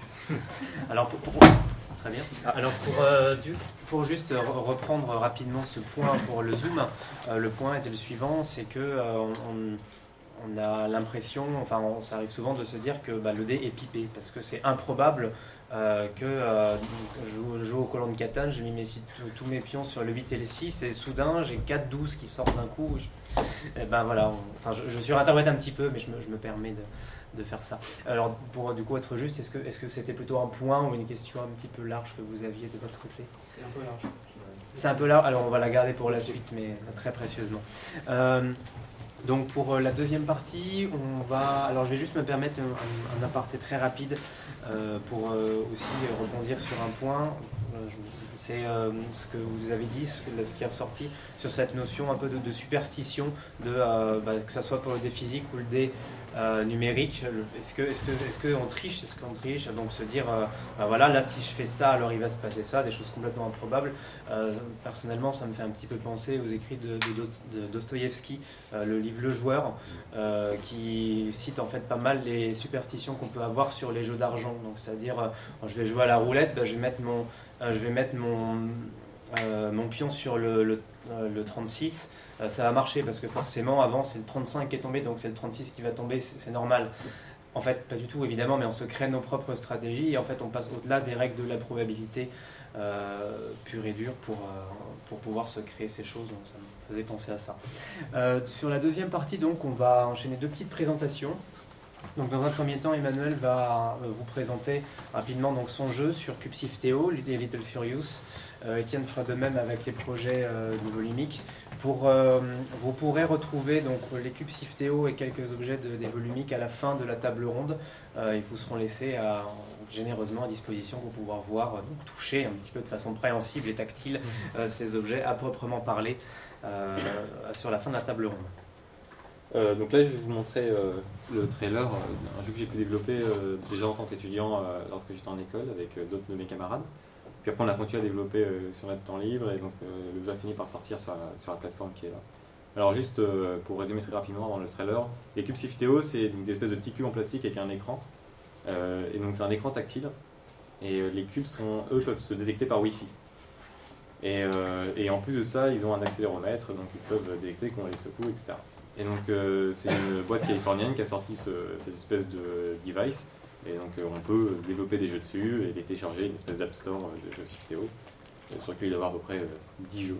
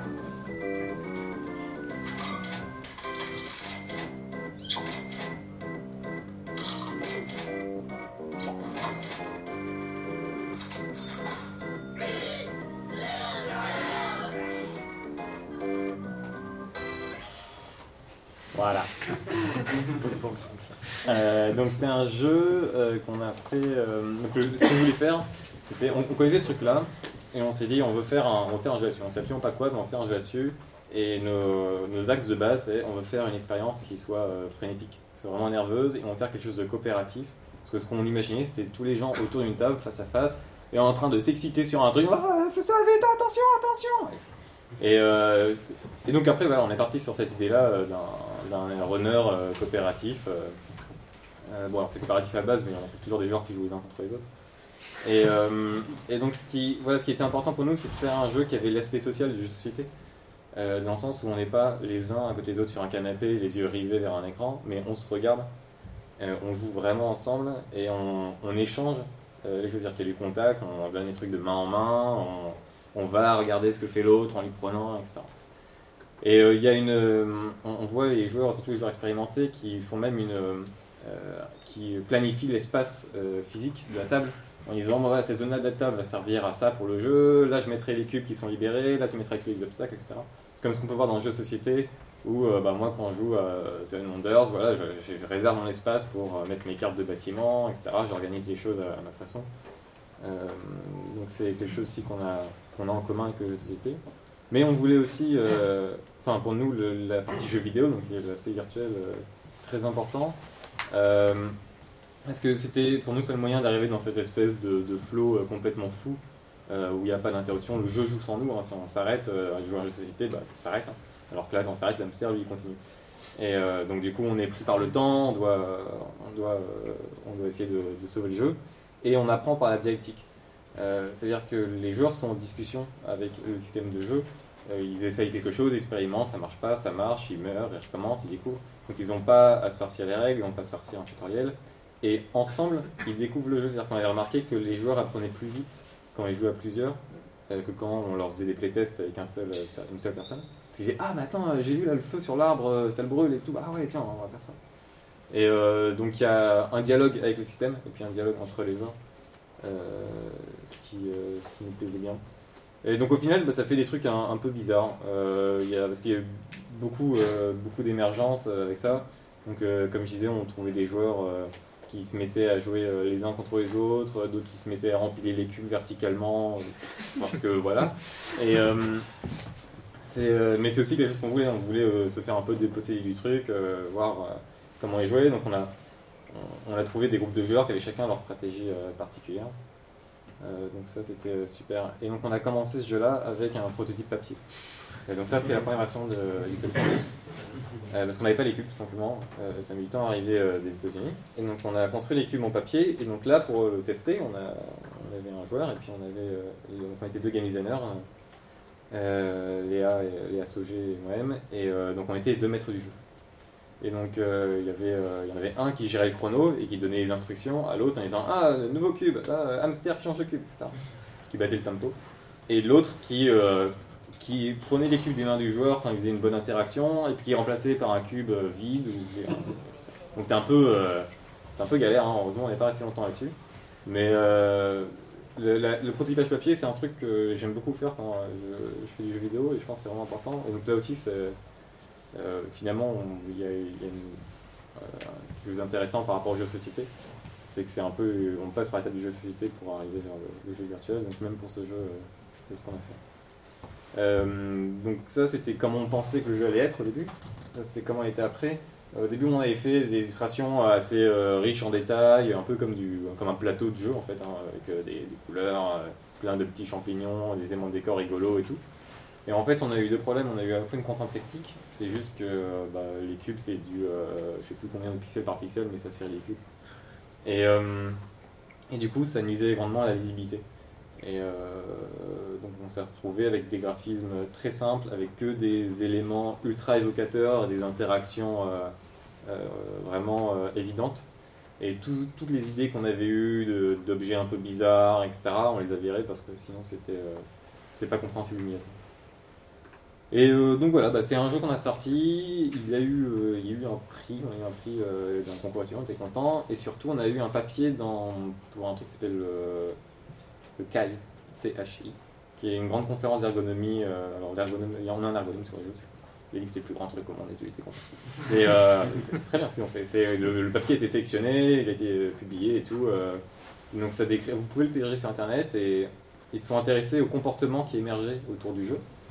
Euh, et donc, par exemple, au pattern qu'il y avait euh, sur la table, en fait, donc l'hamster avance de cube en cube, donc les gens posent les cubes ensuite, et en fait, on voit, si on regarde ça de manière globale, on voit que ça fait souvent, euh, ça serpente en fait. Il y a une espèce de. le, jeu se déplace tout seul sur la table.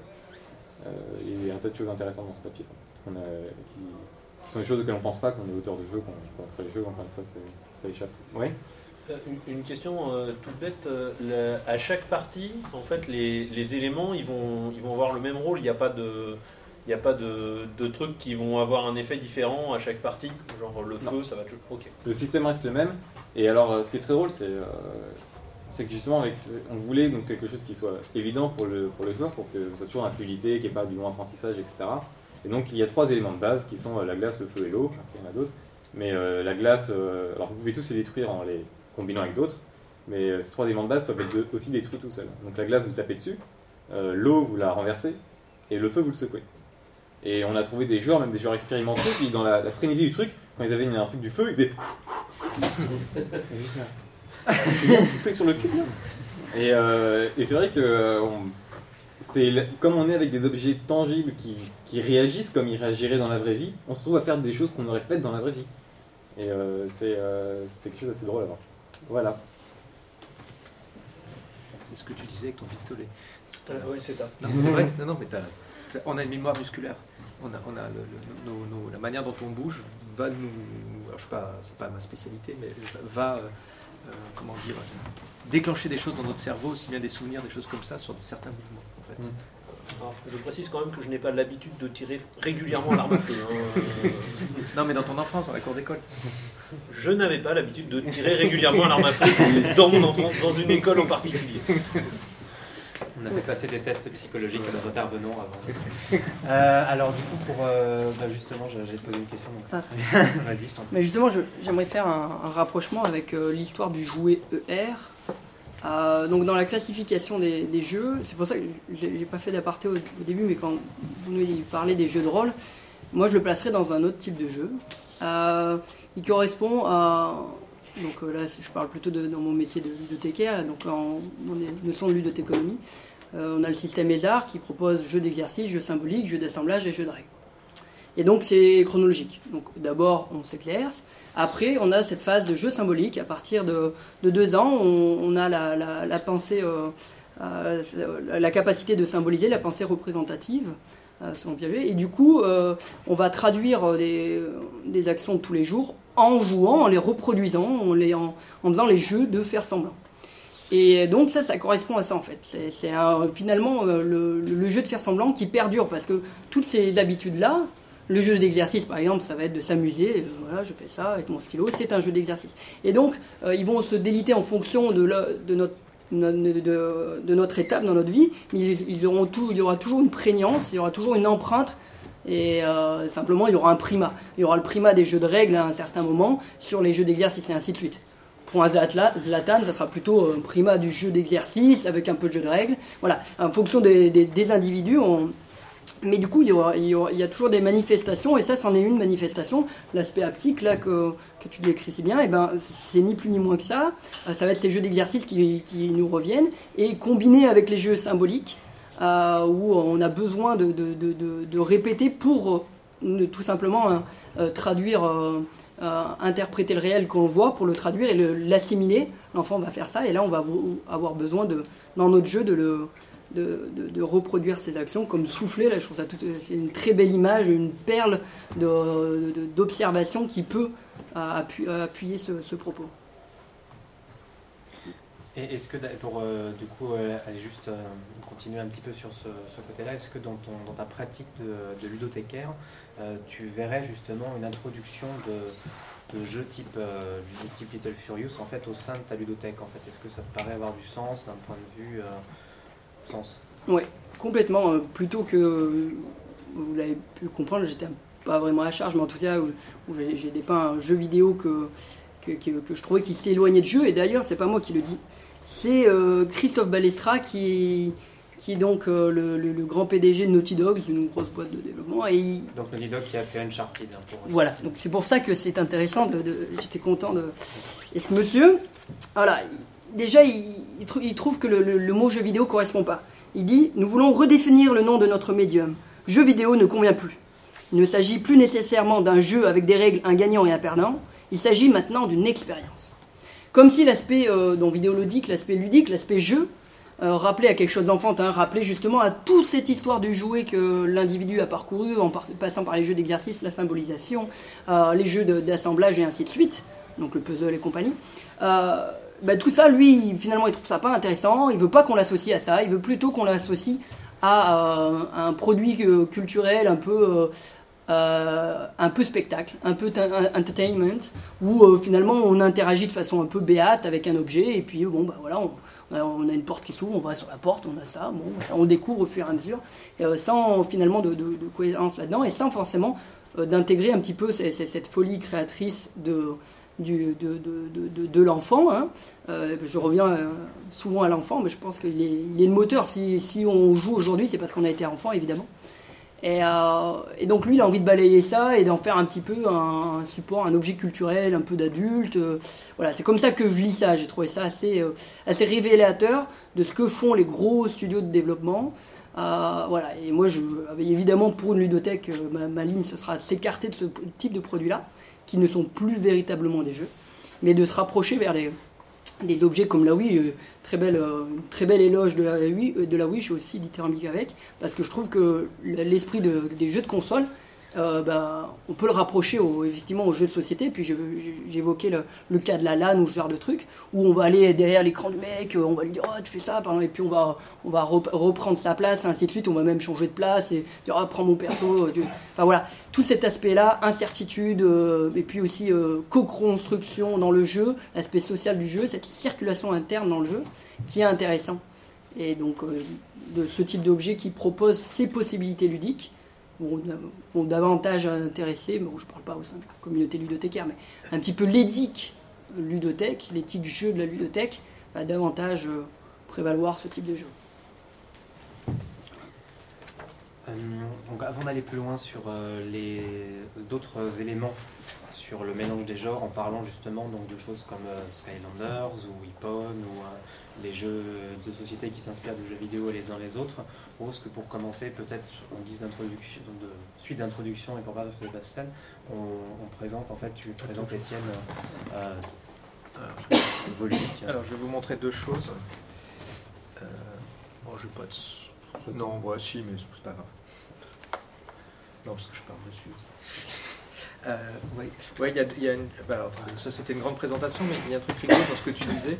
Euh, je vous passe rapidement, mais ça c'est marrant. Euh, je, m'étais, je m'étais, je sais pas, il y a 4-5 ans, là, je sais pas quand l'iPad est arrivé. Le truc que je m'étais aperçu, c'est que voilà, on joue aux jeux vidéo, on a toujours un écran. Alors, on se raconte des histoires au coin du feu il y a très longtemps, d'accord? On joue aux échecs il y a très longtemps aussi. Et puis bon, arrive le cinéma, la télé, le théâtre, même la musique. On se retrouve à partager le même spectacle, mais côte à côte. D'accord? Euh, et, aussi bien dans les jeux vidéo, même sur nos téléphones portables. Et ce qui est intéressant avec l'arrivée de ces tablettes, par exemple, et pareil, hein, ça, vu, ils sont à plat, c'est que tout d'un coup, l'écran devient à plat. Et ça, moi, j'avais pas percuté pareil. C'est que ça traînait devant ma télé, et puis tout d'un coup, je me suis dit, mais euh, c'est génial, l'écran, il est horizontal. C'est la première fois de ma vie que je vois un écran horizontal pas cassé en gros. Euh, d'habitude, c'est moyen quand, dans, votre bureau quand vous y a l'écran comme ça. Et, l'idée, c'était, j'étais j'ai commencé à découvrir le jeu de société. Parce que moi, je suis un, vraiment un jeu de société, j'ai découvert il y a 6 ans. J'ai ouvert une porte chez Descartes, pas loin là, euh, euh, enfin pas loin, de côté là. Et euh, je suis demandé qu'est-ce qui s'est passé. Et en gros, j'ai, j'ai ouvert une porte et ça faisait, j'ai, j'ai zappé du Monopoly au jeu actuel. J'ai fait waouh, il y a eu deux trois trucs qui se sont faits en game design depuis. Et ah, vraiment, moi j'ai zappé. Enfin, moi je suis, je suis né avant pour donc moi j'ai vraiment jeu vidéo à fond. Euh, les jeux, et jeux de société ringard pour moi, c'était pas possible. Quand j'avais 10 ans, c'était il commençait à avoir la NES et des choses comme ça, au fait, ça va, Monopoly à côté. Euh. Voilà, et, euh, et, bref, je suis allé là-dedans, j'ai continué, blablabla. Et puis, euh, je redécouvre en gros à 40 ans le jeu de société et en voyant toute l'évolution. Donc, ça, c'est passionnant. Et en même temps, arrivent ces écrans à plat. Je me suis dit, tiens, mais l'idée, ce serait pas intéressant de mélanger les deux.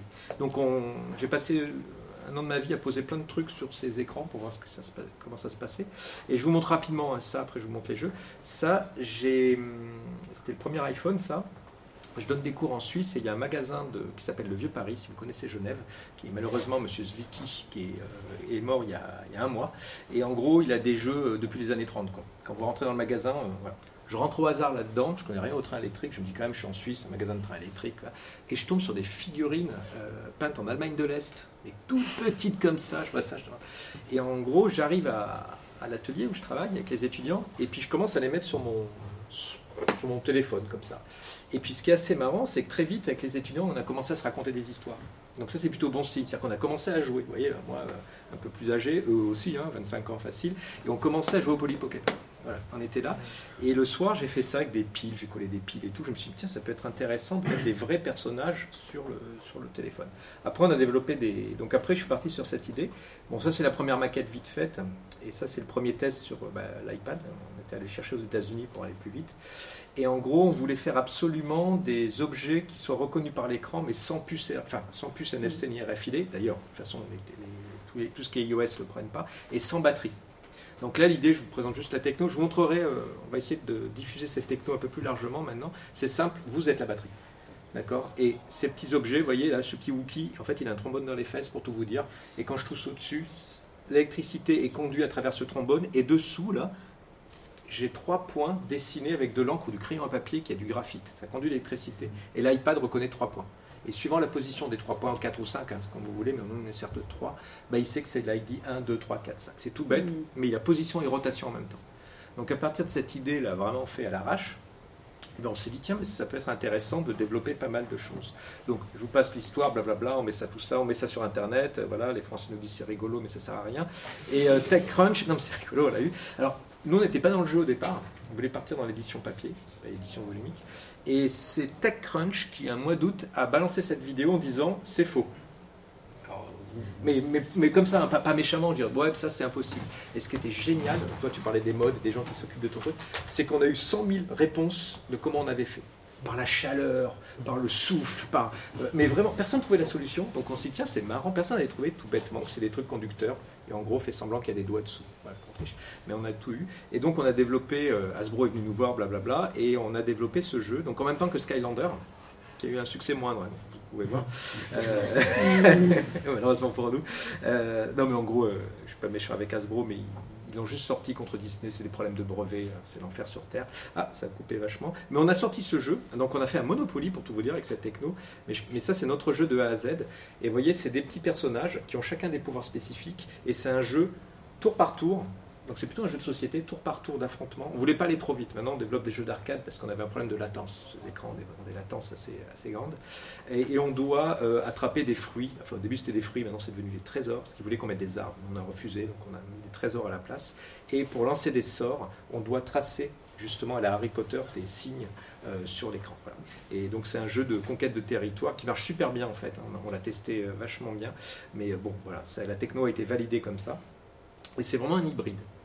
Euh, et, là, les gens, voilà, pareil, euh, là c'est un vrai jeu vidéo parce qu'on a un tutoriel, on est obligé, euh, on a juste des petites cartes qui expliquent ces personnages, et c'est un jeu qui est assez stratégique, il y a super packaging, et, voilà. et après, en fait, Hasbro n'a pas du tout, mais zéro marketing rien, ils l'ont juste mis dans des magasins juste pour voir. Et c'était juste du placement contre Disney qui avait des AppMates, vous avez dû voir aussi en mm. face, et qui voulait voir si Skylander marchait pas. Mais cette techno, on la développe, on en est propriétaire, alors on a fait pas mal de trucs avec. Et là, en ce moment, on développe un jeu de dungeon crawler pur et dur, euh, à l'ancienne avec des super belles figurines, et on va euh, sur des. Parce que maintenant, ça marche même sur, les... sur ton PC. Enfin, s'il est multitouch. Maintenant, cette techno multitouch est, est partout, en fait, sauf sur les Mac. Donc bien. Euh, mais on est en train de la développer. Mais ça marche aussi sur des cartes à jouer. Vous voyez, là, c'est un prototype, tout bête. Et en fait, ah, j'ai pas la vidéo, c'est dommage. Mais en gros, c'est des cartes qui ont des trous. Quand vous le posez, la carte est reconnue et les yeux s'ouvrent et les cheveux poussent suivant. Alors, j'ai pas inventé de gameplay dessus, j'ai commencé à bidouiller et ça rend vivant la carte. Et voilà. Et les enfants vont jouer vraiment. Là, c'est vraiment pour les tout petits. Donc, on a développé pas mal de choses comme ça. Et là, cette année, on va plein de problèmes juridiques, de contrats, de, de brevets, euh, bref, l'enfer sur Terre. On va être libre petit à petit et on va pouvoir proposer cette euh, techno, euh, mais juste des petits socles neutres. Je vous en montrerai tout à l'heure, j'en ai quelques-uns dans mon sac. Et après, vous pluguez ce que vous voulez dessus. Mm. L'idée, c'est de libérer entre guillemets cette techno et dire allez-y, amusez-vous bien avec. Ça marche avec du papier d'aluminium, hein, si vous voulez tester, hein, c'est tout bête. Vous faites du papier d'aluminium, vous collez, ça conduit super bien l'aluminium, c'est génial. et en plus, c'est pas toxique, donc c'est donc ça, c'était une première idée, de mettre des objets sur les écrans. Donc on continue là-dessus, on a plein, plein de protos. Et la deuxième idée, c'était le contraire. C'était, je prends un grand plateau et je pose un pion dessus. Sauf que le pion, ben, j'avais ça dans la poche.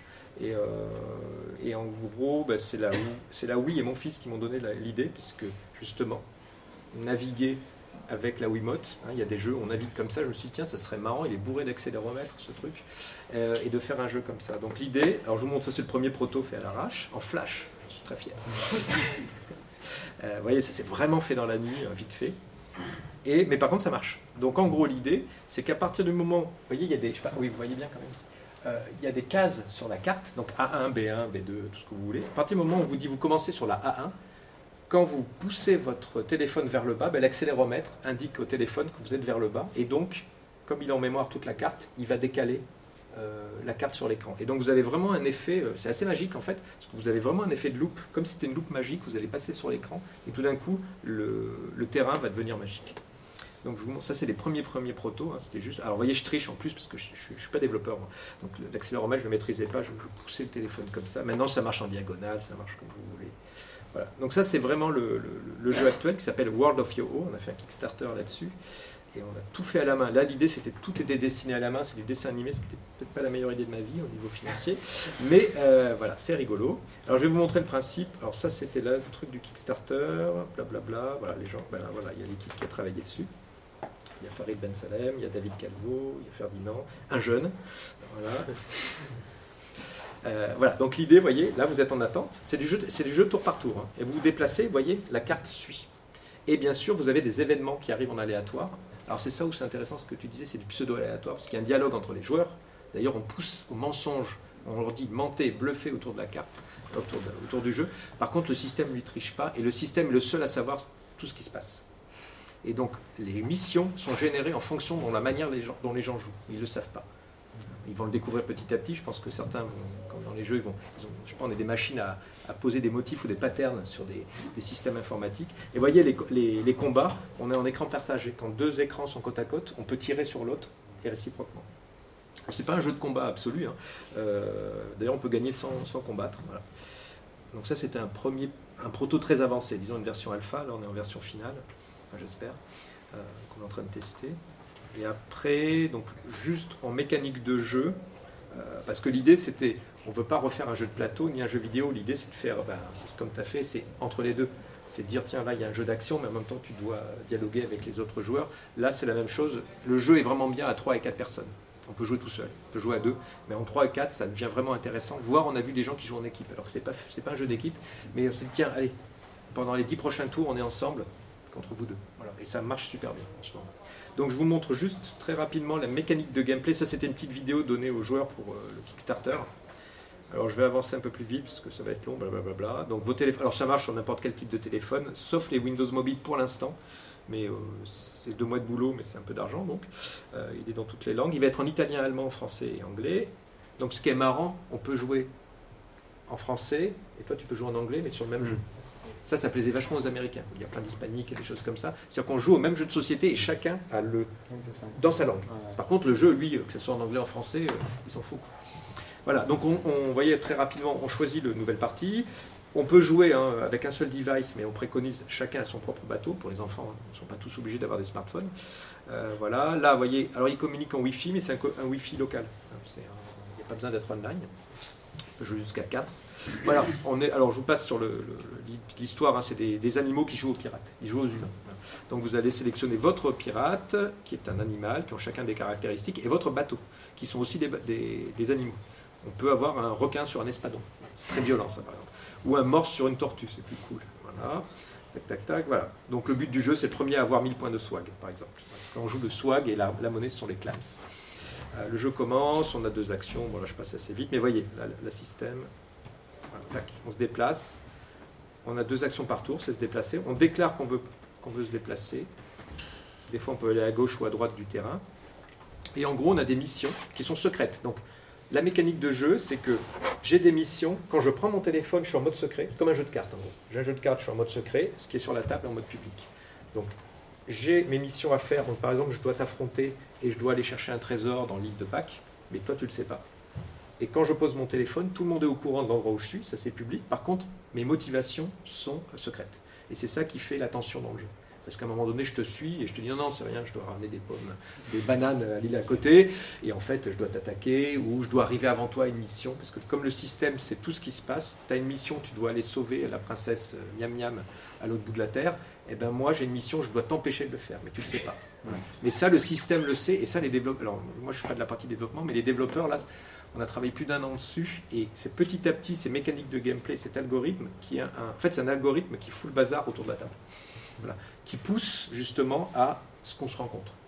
Et ça c'est vraiment bien parce qu'un jeu de société c'est très très complexe quand on tire des cartes en aléatoire parce que des fois euh, vous voyez, vous gagnez 100 points si vous allez à l'île euh, bidule, mais l'île elle est juste à côté. Et là on vous dit putain t'as vraiment de la chance. Là au contraire, les sommes qu'on gagne sont bien sûr en rapport de la manière, enfin, de la distance bien sûr, et par exemple, plus, vous le répéterez pas, hein, bien sûr, plus vous êtes armé et plus vous, faites, vous gagnez de combat, plus votre tête est mise à prix, mais il ne s'est pas marqué ça. Et donc plus les autres ont des récompenses importantes pour vous battre. Mhm. Et donc ce qui se passe mécaniquement, c'est qu'en fait on va se faire une association, parce qu'on on a vu que tu étais très costaud, et en fait on dit, ouais mais là, tu as vu, euh, parce qu'on n'interdit pas aux autres de montrer, hein, comme un jeu de cartes à la rigueur, euh, je peux te montrer mes cartes, hein, ou je peux te dire j'ai un as, je peux toujours le dire. Et euh, donc la mécanique, c'est assez intéressant, puisqu'on a vraiment un algorithme de jeu vidéo qui va gérer le jeu. Par contre, on a des êtres humains qui parlent autour de la table. Et, moi, ce que j'aime bien, ce que j'ai découvert dans le, jeu de société, c'est les regards. Moi, je ne peux pas mentir, j'ai un gros souci. Donc j'en rajoute, vous voyez, je parle tout le temps. chacun a sa stratégie pour couvrir sa, fourberie, surtout un jeu de pirate. Donc voilà, ça c'est un jeu qui... Et donc le jeu sera, juste pour finir, dispo un jour. Non, pas un jour, mais là je vais envoyer les fichiers à l'imprimeur, vous voyez. Donc on a la partie physique qui est vraiment...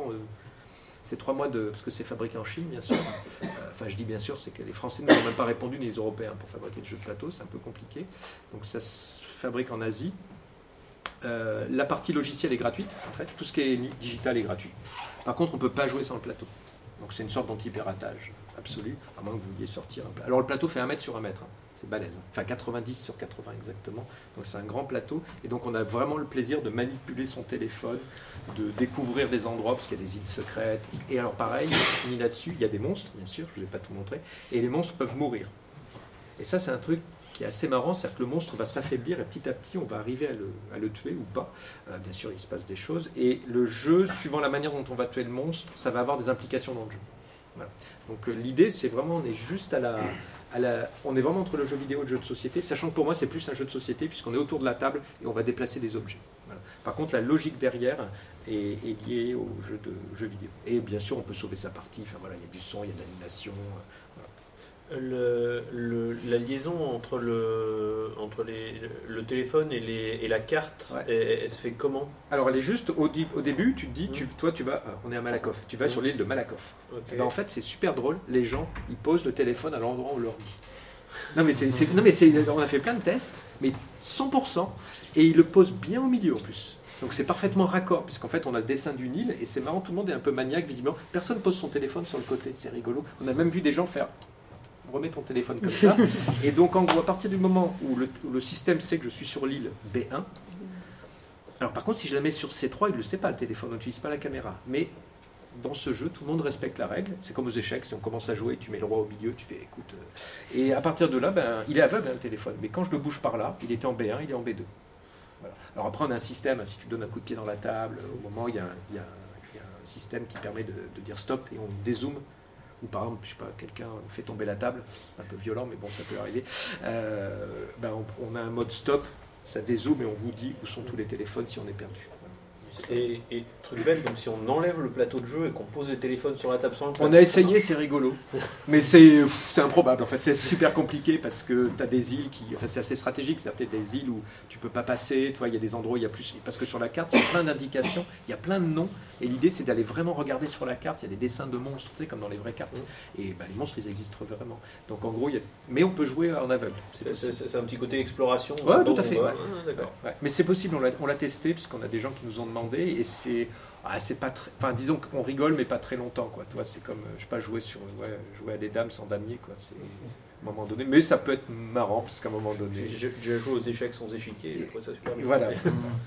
mais euh, voilà, mais on peut. Exactement. Et d'ailleurs, on le. Enfin, on va voir dans les mm. petits tapis, mais on va même pousser les gens à. Je dis, jouer en équipe, on l'a pas prévu nous, mais en fait, de fait, on a vu que ça marchait très bien.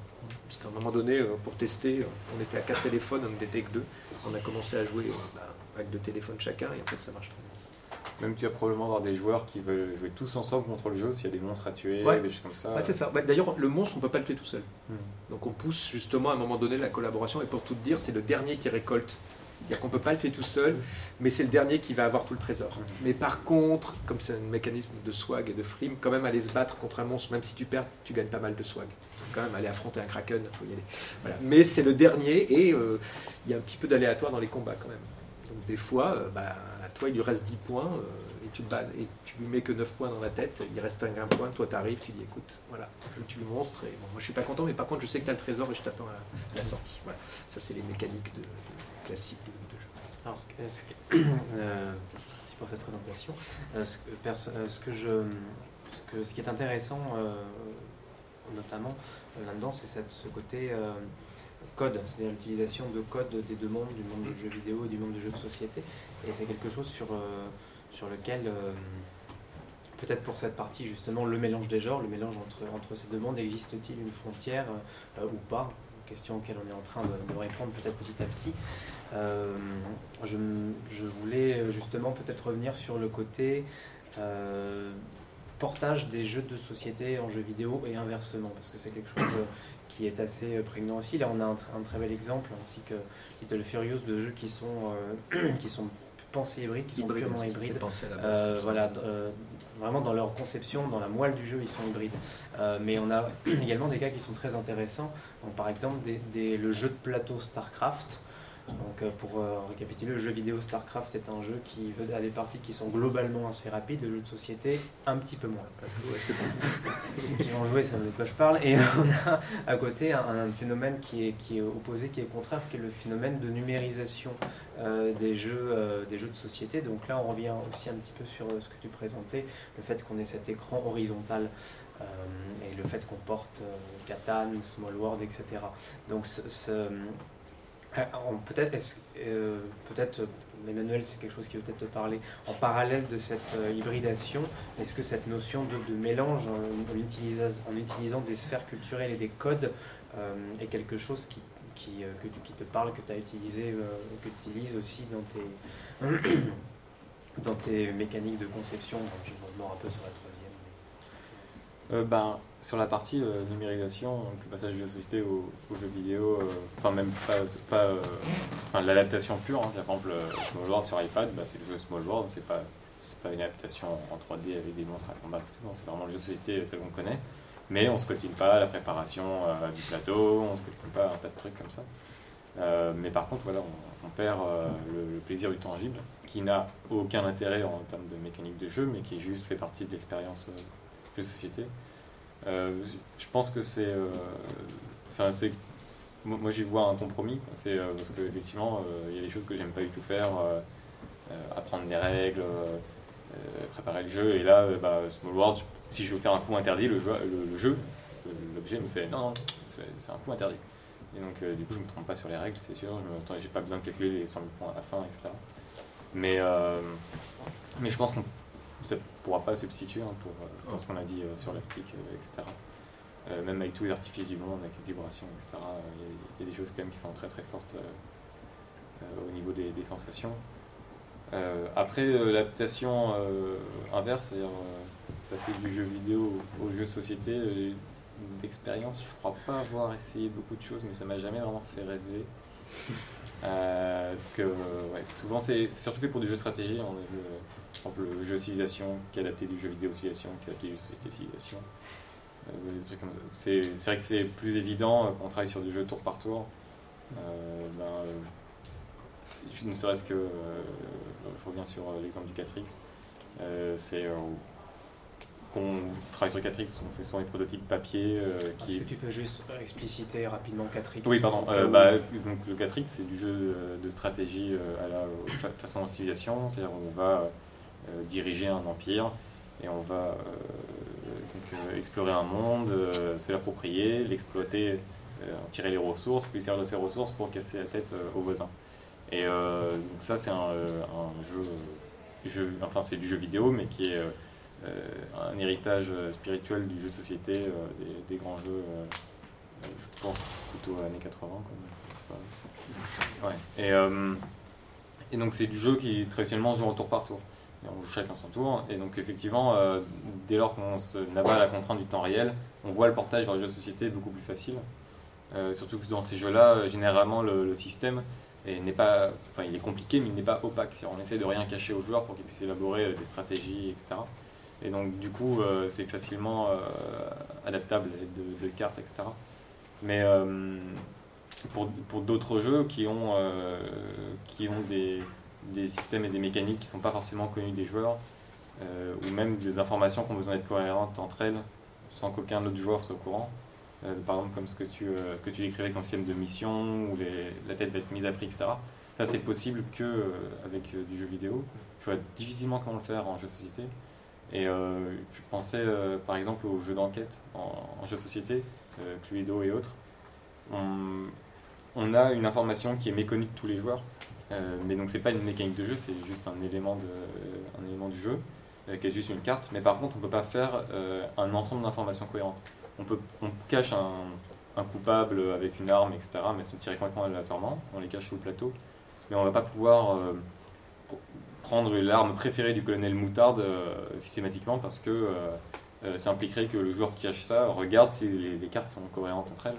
Et donc ça, ça, casse le jeu. Et ça, c'est possible qu'avec un système intelligent, donc un, système numérique.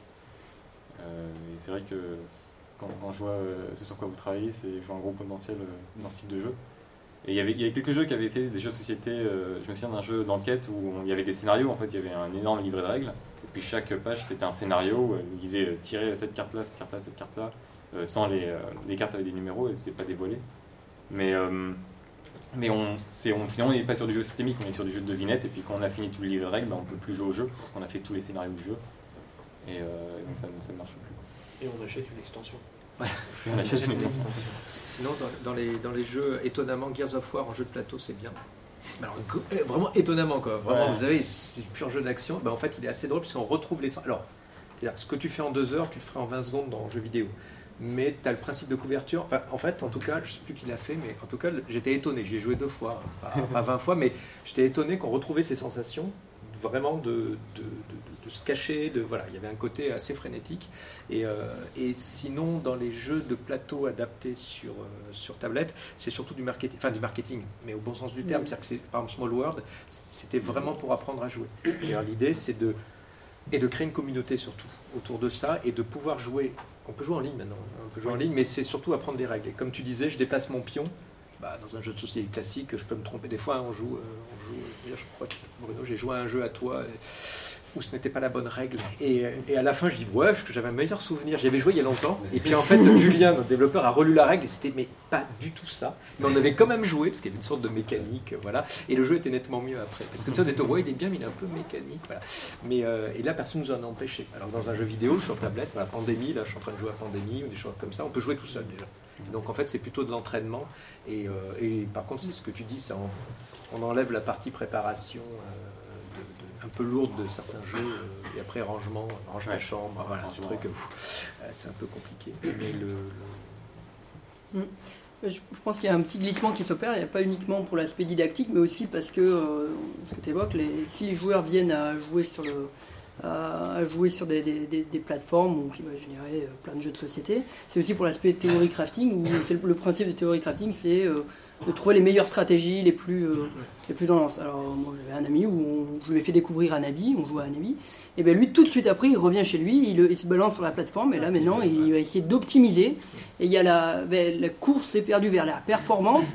Moi, c'est pas du tout mon, euh, objectif, euh, je suis pas du tout là-dessus, mais alors lui, tout de suite, ça va être la, performance, et donc, pour cela, il a besoin de, de l'objet informatique il a besoin de l'informatique qui va lui permettre justement, euh, qui, va euh, l'ergonomie vachement plus fluide et tout ça. Donc je pense qu'il y, a un glissement vers presque une pratique qui au départ euh, s'apparente à du jeu, et puis je trouve qu'il y a un petit glissement vers quasiment du sport cérébral, où là on va vraiment ensemble essayer de faire la meilleure combi là, pour un habit en coop, ça, devient...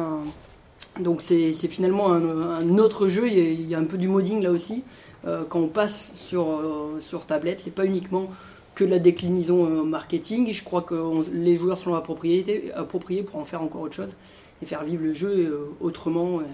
ça, mais après, s'il y a aliénation ou pas, ça après, il faut demander au créateur. J'en sais trop rien. Mais je sais que je lisais récemment qu'Antoine Boza disait que lui, il aimait pas. Il ne voudrait pas voir ces jeux traduits en tablette pour cet aspect-là et qui dit que bah, ça pas dénaturé, mais en tout cas perdrait peut-être euh, l'atmosphère qu'il avait envie de, convier, d'inviter les joueurs. Il, pense la, perdre un petit peu en, passant sur cet objet informatique qui donne complètement d'autres dimensions au jeu. Alors ça dépend du type de jeu, parce qu'il y a Bruno Catala, au contraire, il avait fait euh, Mr. Jack Pocket. Donc il y a Mr. Jack, Mr. Jack Pocket qui est pas du tout pareil, pas le même jeu, mais c'est une sorte de casse-tête cérébrale, et il l'a fait en application. Et d'ailleurs, moi je trouve nettement mieux. Par contre, c'est de la pure performance. Et mm. c'est fait pour. Là, par contre, le game designer a vraiment fait. Et il y a une IA ultra balèze en face. Enfin, vraiment, déjà, quand vous gagnez euh, niveau 1, vous êtes le roi du monde, il y a 5 niveaux, je crois. Euh, et je crois qu'il n'y a que lui qui le bat pour l'instant. et d'ailleurs, il parlait vraiment de l'IA. En fait, ce qui l'intéressait, c'était lui, en tant que game designer, c'était d'avoir fait une IA pour. Euh, avoir quand même une chance de gagner, mais, mais donc c'est vraiment, ouais, c'est d'autres types de jeux, on est plus en compétition en fait, très rapidement. Ça, C'est pas la même du tout sensation. Au, niveau des adaptations, dans le sens qu'on fait, qui, se retrouve pas souvent avec des trucs, on va dire, de qualité, c'est jeux vidéo adaptés en, jeu de plateau. c'est un copain qui m'a fait ici, je crois, il y a deux ou trois semaines, quelque chose qui me semblait complètement débile marketing au plus haut niveau. Euh, et, ça s'est avéré être pour moi une des, une des expériences euh, d'adaptation ludique les plus réussies.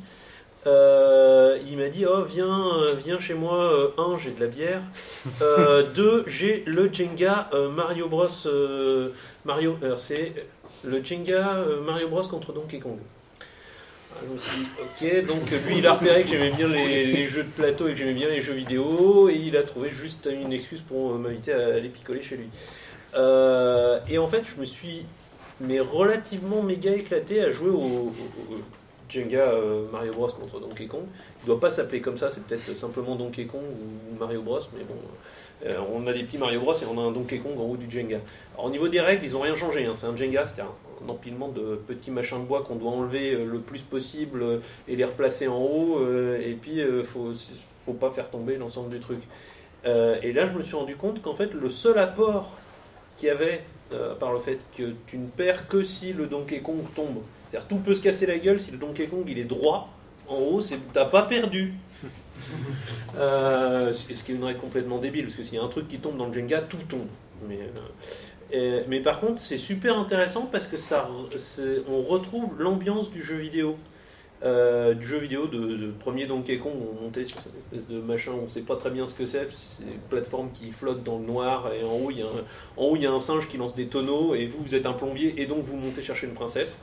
Personne qui me trouve une logique, mais même vague dans ce, dans ce concept-là, euh, est prié de me contacter. Euh, n'empêche que ça, pour tous ceux qui ont beaucoup joué, ça a une énorme force d'évocation parce que ça, ça a donné Super Mario, qui a donné toute la série des Super Mario, qui a donné les Mario Galaxy, qui a donné Mario Kart, etc. Et le simple fait d'avoir un jeu tout con que je connais euh, avec l'univers du jeu vidéo et donc euh, tout le marketing qui est autour, tout l'univers qui est autour. Alors moi qui peux pas supporter de jouer à Jenga à moins d'être dans un état d'ébriété extrêmement avancé, euh, alors que là, j'ai même pas touché aux bières. Euh, je passais mon temps à. Oh, c'est trop fort, j'enlève les petites poutrelles. forcément, le moindre petit truc de bois, c'est une poutrelle de Mario, quoi. Et je l'enlève et je déplace euh, le petit Donkey Kong et tout. Et cet aspect-là me semble aussi vachement important. C'est que le jeu vidéo, entre autres, avec ce qui était évoqué tout à l'heure sur un peu le, la déviation, c'est-à-dire que c'est plus vraiment du jeu, ça vire vers l'entertainment et c'est-à-dire grosso modo du film où tu cliques une fois de temps en temps pour que ça aille dans le sens où le développeur a décidé que ça y euh, cet aspect-là euh, a quand même un, un, truc super positif, c'est que on rentre à fond dans l'univers.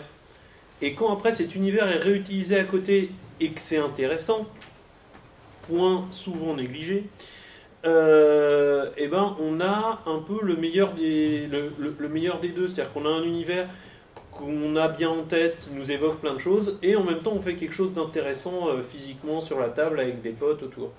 Euh, et, je me suis rendu compte que ça peut être poussé, mais vraiment à son paroxysme, avec un Jenga où on t'a peint les trucs en violet.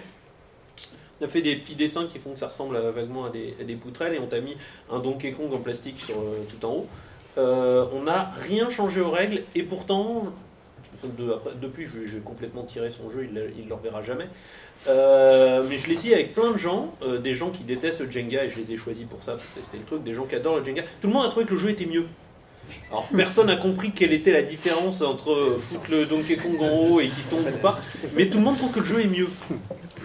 Et moi je leur disais, mais vous êtes conscient que c'est un Jenga. Hein, on a, c'est un Jenga avec des couleurs. Ouais, mais je sais pas, ça Tout le monde répond les mêmes trucs. Ça m'évoque quelque chose, ça me rappelle quand j'étais petit, ou ça me donne envie de jouer à autre chose. Et, dans tous les cas, les discussions autour de la table sont pas du tout les mêmes que quand on joue à un Jenga. C'est-à-dire qu'on on se projette. Jenga est quand même un jeu passablement abstrait. Euh, et quand on joue, euh, simplement parce qu'on a foutu les petits dessins dessus, euh, tout de suite on se projette différemment. Et ça, c'est l'aspect, c'est l'aspect, c'est l'aspect univers euh, qui, est, super bien. Et j'aurais jamais pensé, avant d'avoir testé le truc, euh, si j'avais vu des gens y jouer, je me serais foutu de leur gueule ouvertement. Hein. Genre, je leur jette des objets, et tandis que après l'avoir testé, j'ai fait non, en fait, juste ça, ça apporte vraiment un plus. Euh, et je me suis dit, le mec qui a inventé Jenga, eh ben, trop il aurait dû jouer à Mario avant. Parce qu'il aurait fait un vachement meilleur jeu. Parce qu'il aurait mis de la peinture violette. Et euh, juste ça, pour moi, ça a tout changé. Et je trouve qu'en termes de production en jeu vidéo transformé en jeu de plateau, c'est un peu le minimalisme qui a tout compris. Voilà. Est-ce que pour toi, cette amélioration est due à l'univers Mario? Ou alors n'importe quel univers euh, enfin, que personne ne connaît, mais avec un personnage en haut, car ça quand même. Non, parce que très clairement, le personnage en haut n'apporte rien. mais, par contre, le fait d'avoir mis en adéquation une mécanique qui marche trop bien pour rappeler le, principe de Mario, parce qu'on a quand même un truc où euh, on monte au fur et à mesure, euh, enfin on, monte dans le sens où on va d'abord enlever des trucs en bas, puis plus ça va, plus on en enlève partout, et qu'à la fin il faut que Donkey Kong il se casse la gueule euh, du, du grand building où il est. Donc ils ont réussi à trouver une mécanique qui colle relativement bien au jeu, sans pour autant faire de la simulation du jeu vidéo où on déplace le petit personnage qui monte les putains de petites échelles avec des machins qui roulent. Non, ils ont enlevé, les, ils ont enlevé tous les trucs qui servent à rien. En fait, techniquement, ils, ils ont rien inventé. Mais ils ont mis deux trucs ensemble qui marchent trop bien je pense, le plaisir de ta joué au jeu vidéo et tout d'un coup tu l'as dans les mains en vrai. Quoi. Il y a tout un plaisir là-dessus. De... Ah, c'est exactement ce que je me disais. Tu as joué pendant 10 ans ou 20 ans de ta vie et tout d'un coup tu les as vraiment dans ta main et tu fais Ah waouh et, dans les tests que j'ai fait, je me suis dit il faut essayer avec des gens qui n'ont jamais joué à Mario. Donc pour ça, j'ai pris des jeunes euh, qui connaissent de Mario, Mario Galaxy, qui ne savent pas qu'il y avait un truc avant. Euh, je je les ai corrigés pour ça. Euh, et, en fait, ils se laissent complètement entraîner. Il suffit qu'il y ait une personne qui connaisse un peu le truc, et ça met une ambiance autour du jeu. Et c'est là où on retrouve l'intérêt de l'ambiance dans le, dans le, dans le jeu de dans le jeu de plateau, le jeu de société. C'est-à-dire que euh, on va pas discuter de temps en temps ah ouais tiens c'est à mon tour j'enlève un truc. On se retrouve à discuter de jeux vidéo, de discuter de Mario, de discuter que ça ressemble en fait au jeu, mais en fait ça ressemble pas au jeu, mais en fait c'est quand même trop bien. Et euh, cet aspect social est porté uniquement par la thématique qui se trouve bien collée à un jeu totalement abstrait. Donc euh, pour moi, c'est pas du tout le fait qu'ils aient foutu un Donkey Kong en haut que personne n'a jamais utilisé, euh, voire que des fois tu oublies de mettre au début. Ah merde, faut le mettre.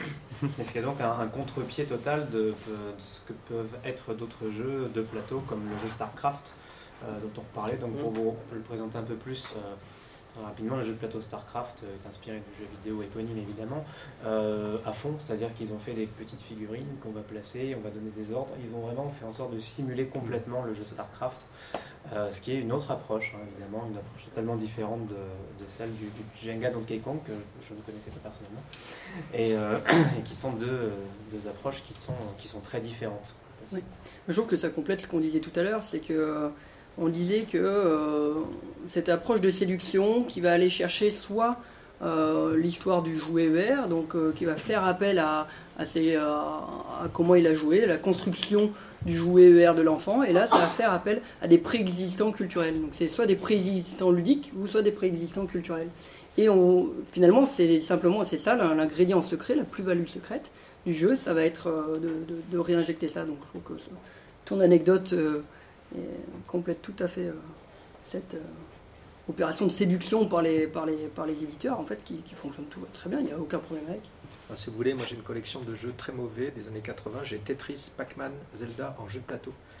Et Pac-Man, je vous jure, il est mauvais, mais c'est genre surréaliste quoi. C'est voilà. Donc ça c'était, euh, ça coûte pas cher sur eBay. Hein. c'est 1 euro le jeu. On se demande pourquoi, mais j'en ai plein. J'en ai. Est-ce qu'on doit placer les billes une par une dans le labyrinthe Ah non, non. Et le Tetris, tu, enfin, il est surréaliste. T'as une grille et tu prends as un sac noir et tu prends et tu colles. C'est un puzzle. Enfin, c'est. Enfin voilà, c'est les mecs qui l'ont vendu quoi. C'est ah, non, mais c'est choisir la pièce que tu places et où en plus ça n'a pas d'intérêt de la placer à un endroit particulier. Ou t'as Mino qui a été fait comme ça. C'est le principe de. Assez. Euh, je sais pas quelqu'un me poser. Oui. Je voudrais faire une remarque parce que ça n'a pas été dit et moi je le sens et justement on en parlait sur le week-end dernier. Euh, dans le jeu de société, on sent une influence des jeux vidéo qui est positive par certains côtés, parfois un peu frustrante aussi, c'est qu'on s'aperçoit que par le jeu vidéo, euh, les joueurs prennent l'habitude effectivement de jeux dont ils n'ont pas à lire les règles. On sait que nous, on ne fera jamais de jeux de société dont il n'y a pas besoin de lire les règles, sauf quelques petites idées géniales, mais on se retrouve obligé mm. de ce fait à faire des trucs beaucoup plus simples et dont les règles sont très courtes et d'un apport très facile, alors même que dans le jeu vidéo, ce sont des choses dont on ne connaît pas les règles, mais qui peuvent être extrêmement complexes. Et donc, euh, quelque part, la complexité du jeu vidéo oblige euh, le jeu de société à devenir très simple. Hein. Nous oblige à faire des choses extrêmement carrées, euh, où tu regardes le matériel, tu as compris les règles, et, et, ça nous oblige à fonctionner de manière complètement différente. Et pour quelqu'un comme moi, qui aime bien les règles, qui aime bien écrire des règles, qui aime bien lire des règles, c'est un peu frustrant ça, ça m'évoque. Euh, j'ai joué au Donjon de Neldog de Antoine Boza. Mhm. Et euh, j'ai été très surpris. Je sais pas s'il y a d'autres jeux société qui font ça. Mais il y a le livret de règles. Qui, tu l'ouvres et ils disent Non, non, lisez surtout pas les règles. Euh, mettez le plateau et prenez le livret à côté. Tu, mets le plateau, tu poses le plateau, tu prends le livret à côté, et en fait, c'est un tutoriel. et on dit, alors voilà, tour 1, faites ça. Donc avec les joueurs, on fait ça et tout. tournez à page, tour 2, faites ça. Et à la fin, tu as joué une heure, une partie, comme ça, et tu as fini le tutoriel. Et voilà, maintenant vous pouvez lire les règles, mais vous avez fait votre première partie et, on et sur cette partie-là, j'étais accompagné comme dans, comme j'aurais pu l'être dans un jeu vidéo. Moi, je déteste ça. Mmh. je déteste ça. Pareil, j'ai l'impression d'avoir perdu une heure. Euh, et là, tu déplaces ton pion à droite. Mais pourquoi? C'est complètement débile de le déplacer à droite maintenant. Oui, mais tu le déplaces à droite. Dans, dans, Andorre, qui est quand même un jeu aussi costaud. Euh, mais, euh, oui, mm. ouais, ça dépend à qui tu joues. Voilà, moi j'ai joué avec mes fils, donc c'est rigolo quoi. Mais, mais, mais le pareil, c'est t'as une grosse règle et au début il te dit non non tire une carte et, tout est marqué sur les cartes. Quelque part, voilà. c'est un jeu de société qui essaye de ressembler à certains jeux vidéo, qui essaye de créer une expérience qui s'apparente à Witcher, qui à mon mm. avis y arrive très mal et qui donne un succès d'année d'expérience pour les quelques familles allemandes qui n'ont jamais fait de jeux vidéo. mais mais c'est oui, mais en ah, c'est de recréer l'expérience. Donc là, on est, on est dans complètement autre chose. Mais de l'autre côté, on voit Blizzard qui fait un jeu de cartes incroyable. Ah oui, voilà. oui, Hearthstone, il y a eu des, il y a eu des soucis à l'atelier. C'est un choc, de simplicité. Les mecs, ils jouent la nuit, euh, voilà, tu vois, ils sont connectés. Il n'y a quasiment aucune raison ce soit dès le départ un jeu vidéo, ça pourrait être. Ah, mais tout à fait, ouais. Bah, c'est Magic. C'est un Magic simplifié, c'est un, Magic simplifié, sauf qu'ils l'ont petit à petit. Ils l'ont lissé. Ouais, ils l'ont lissé. C'est un jeu de cartes qui n'existe pas. Ouais, exactement. Mmh. Mais, mais on fait, mais on fait des, ce qui est intéressant, c'est qu'on peut faire des choses qu'on ne peut pas faire ou qui seraient très complexes à faire en jeu de cartes traditionnel, dans, dans Magic. Magic. dans euh, oh là là, Hearthstone. Justement, de mémoire, euh, de mémoire, le jeu est adaptable. Euh, il n'y a pas de choses euh, complètement opaques euh, que seul le système pourrait exécuter. Non, non, il, y a, tout. Il y a juste deux, tu calculs qui serait hyper chiant à faire de tête. Ouais, c'est exactement. Tu devrais avoir ta petite calculette à côté pour vérifier combien. Mais bah, autrement, Tu sais, t'as pas de problème avec Magic. Alors attends. Ouais. Qu'est-ce qu'a dit cette carte Mais du coup, c'est drôle parce qu'il pourrait se permettre de, dans Hearthstone de faire des choses qu'ils peuvent faire avec le jeu vidéo qu'ils pourraient pas faire avec le jeu de cartes, mais ils ne le font pas. Non, c'est pas complètement vrai parce qu'il y, a des joueurs qui réclament un livret de règles à Hearthstone. Ah. Parce qu'en fait, il y a mm. plein d'ordres de, jeu qui sont contradictoires. Et en fait, c'est juste des exceptions à apprendre par cœur mm. pour. Euh, ah oui, pour savoir des priorités ou des. plein de choses. Et du coup, il y en a qui réclament un, livre de règles. Bah, peut-être un jour. Finalement, ouais. Ils vont peut-être réclament un jeu de société. Un gros jeu de cartes. Mais c'est intéressant Hearthstone parce qu'ils ont, ils viennent vraiment du jeu vidéo et c'est un tuteur. Enfin, je sais pas, le début, c'est très facile. Mm. Par contre, après, pour le maîtriser. Euh, ah, alors, du coup, euh, euh, ça suscite. comme ça suscite un, grand intérêt, ce que je vous propose, c'est qu'on passe juste maintenant à la partie questions avant d'entamer la partie créateur. Alors, avant les questions, voilà, une question là-bas. En fait, c'était une, question que je me posais sur les, ressemblances et différences qu'il y a entre le jeu de société et le jeu vidéo. Et surtout dans le jeu de société, on utilise énormément les, petits cubes en bois, par exemple. Et ça fait qu'en fait, je me disais, mais dans le jeu de société, on va beaucoup travailler avec l'imaginaire, ne serait-ce pour des représentations d'armées. Je vois risque, bon, les premières parties de risque que j'ai faites, c'était il y a les années 80. Euh, on n'avait pas de petits soldats, c'était euh, seulement des, espèces de petits triangles en, plastique. justement, je me demandais si, euh, bon, l'imaginaire était aussi développé dans, en jouant en jeu vidéo, vu que lui, il fait justement, il donne tout. Il va donner tous les détails des, armées, euh, des, pièces. Et, donc, en fait, il y a peut-être justement ce support. Bon, c'est beaucoup plus agréable à voir. Et en même temps, ça, ça fait qu'en fait, l'imaginaire ne travaille plus. Alors, dans le jeu vidéo, dans le jeu de société, il travaille énormément. Et surtout en plus dans le jeu, dans le jeu de rôle, je dirais. Parce que là, il y a pratiquement rien. je vais répéter la question. Euh, donc la question était euh, à propos de la ressemblance et de la différence entre le jeu vidéo et le jeu de société. À quel point est-ce que le euh, jeu de société fait plus appel à l'imaginaire, avec comme exemple notamment celui des petits cubes en bois qui sont utilisés, qui sont une abstraction, alors que dans le jeu vidéo on a besoin de tout représenter de façon visuelle. Voilà. Quelle était la... C'était ça, c'est bon? bah, pour le coup, en fait, euh, je, pense que l'aspect imagination, euh, c'est aussi ce qui fait une grande partie du succès du rétro gaming ou du pixel art. Euh, moi, je, soutiens ou je vois passer ou je joue à énormément de jeux indépendants qui se réclament plus ou moins ouvertement du pixel art. Donc, le fait de dessiner de dessiner tout, à peu de choses près tout comme on l'aurait fait dans les années 80 sur une NES, voire sur une Game Boy pour certains extrémistes. et parce que, en, discutant avec beaucoup de gens qui sont du courant du, du rétro gaming ou du pixel art, le fait d'avoir quelque chose qui est mal dessiné, où il faut essayer de représenter un personnage avec quelque chose qui fait 8 pixels par 8 et qu'on a le droit à 4 couleurs maximum, euh, ça, injecte dans le jeu vidéo cet aspect euh, représentation qui n'est pas réaliste. Donc euh, là on retrouve la projection. Et alors autant dans les, jeux vidéo récents, on pourrait se dire que ça se retrouve pas. Alors ça se retrouve en fait dans tout ce que les équipes, de mon expérience personnelle de développeur de jeux vidéo, ça se retrouve dans tout ce que les équipes n'ont pas eu le, temps, slash les sous, l'autorisation de faire correctement. Euh, alors ça peut être ah ouais mais alors là on va avoir un, super équipement et tout pour le personnage. Hmm, ouais vous allez me faire des icônes parce que là on n'a pas le temps. ouais mais on, on pensait faire ça et tout en 3D on le voit en vrai. Ouais alors là, vous allez mettre le nom du truc, une petite icône à côté qui dit que c'est une épée. Ouais on pourrait la faire en 3D. Non non vous, vous faites pas on n'a pas, pas le temps. On n'a pas le temps on n'a pas les sous.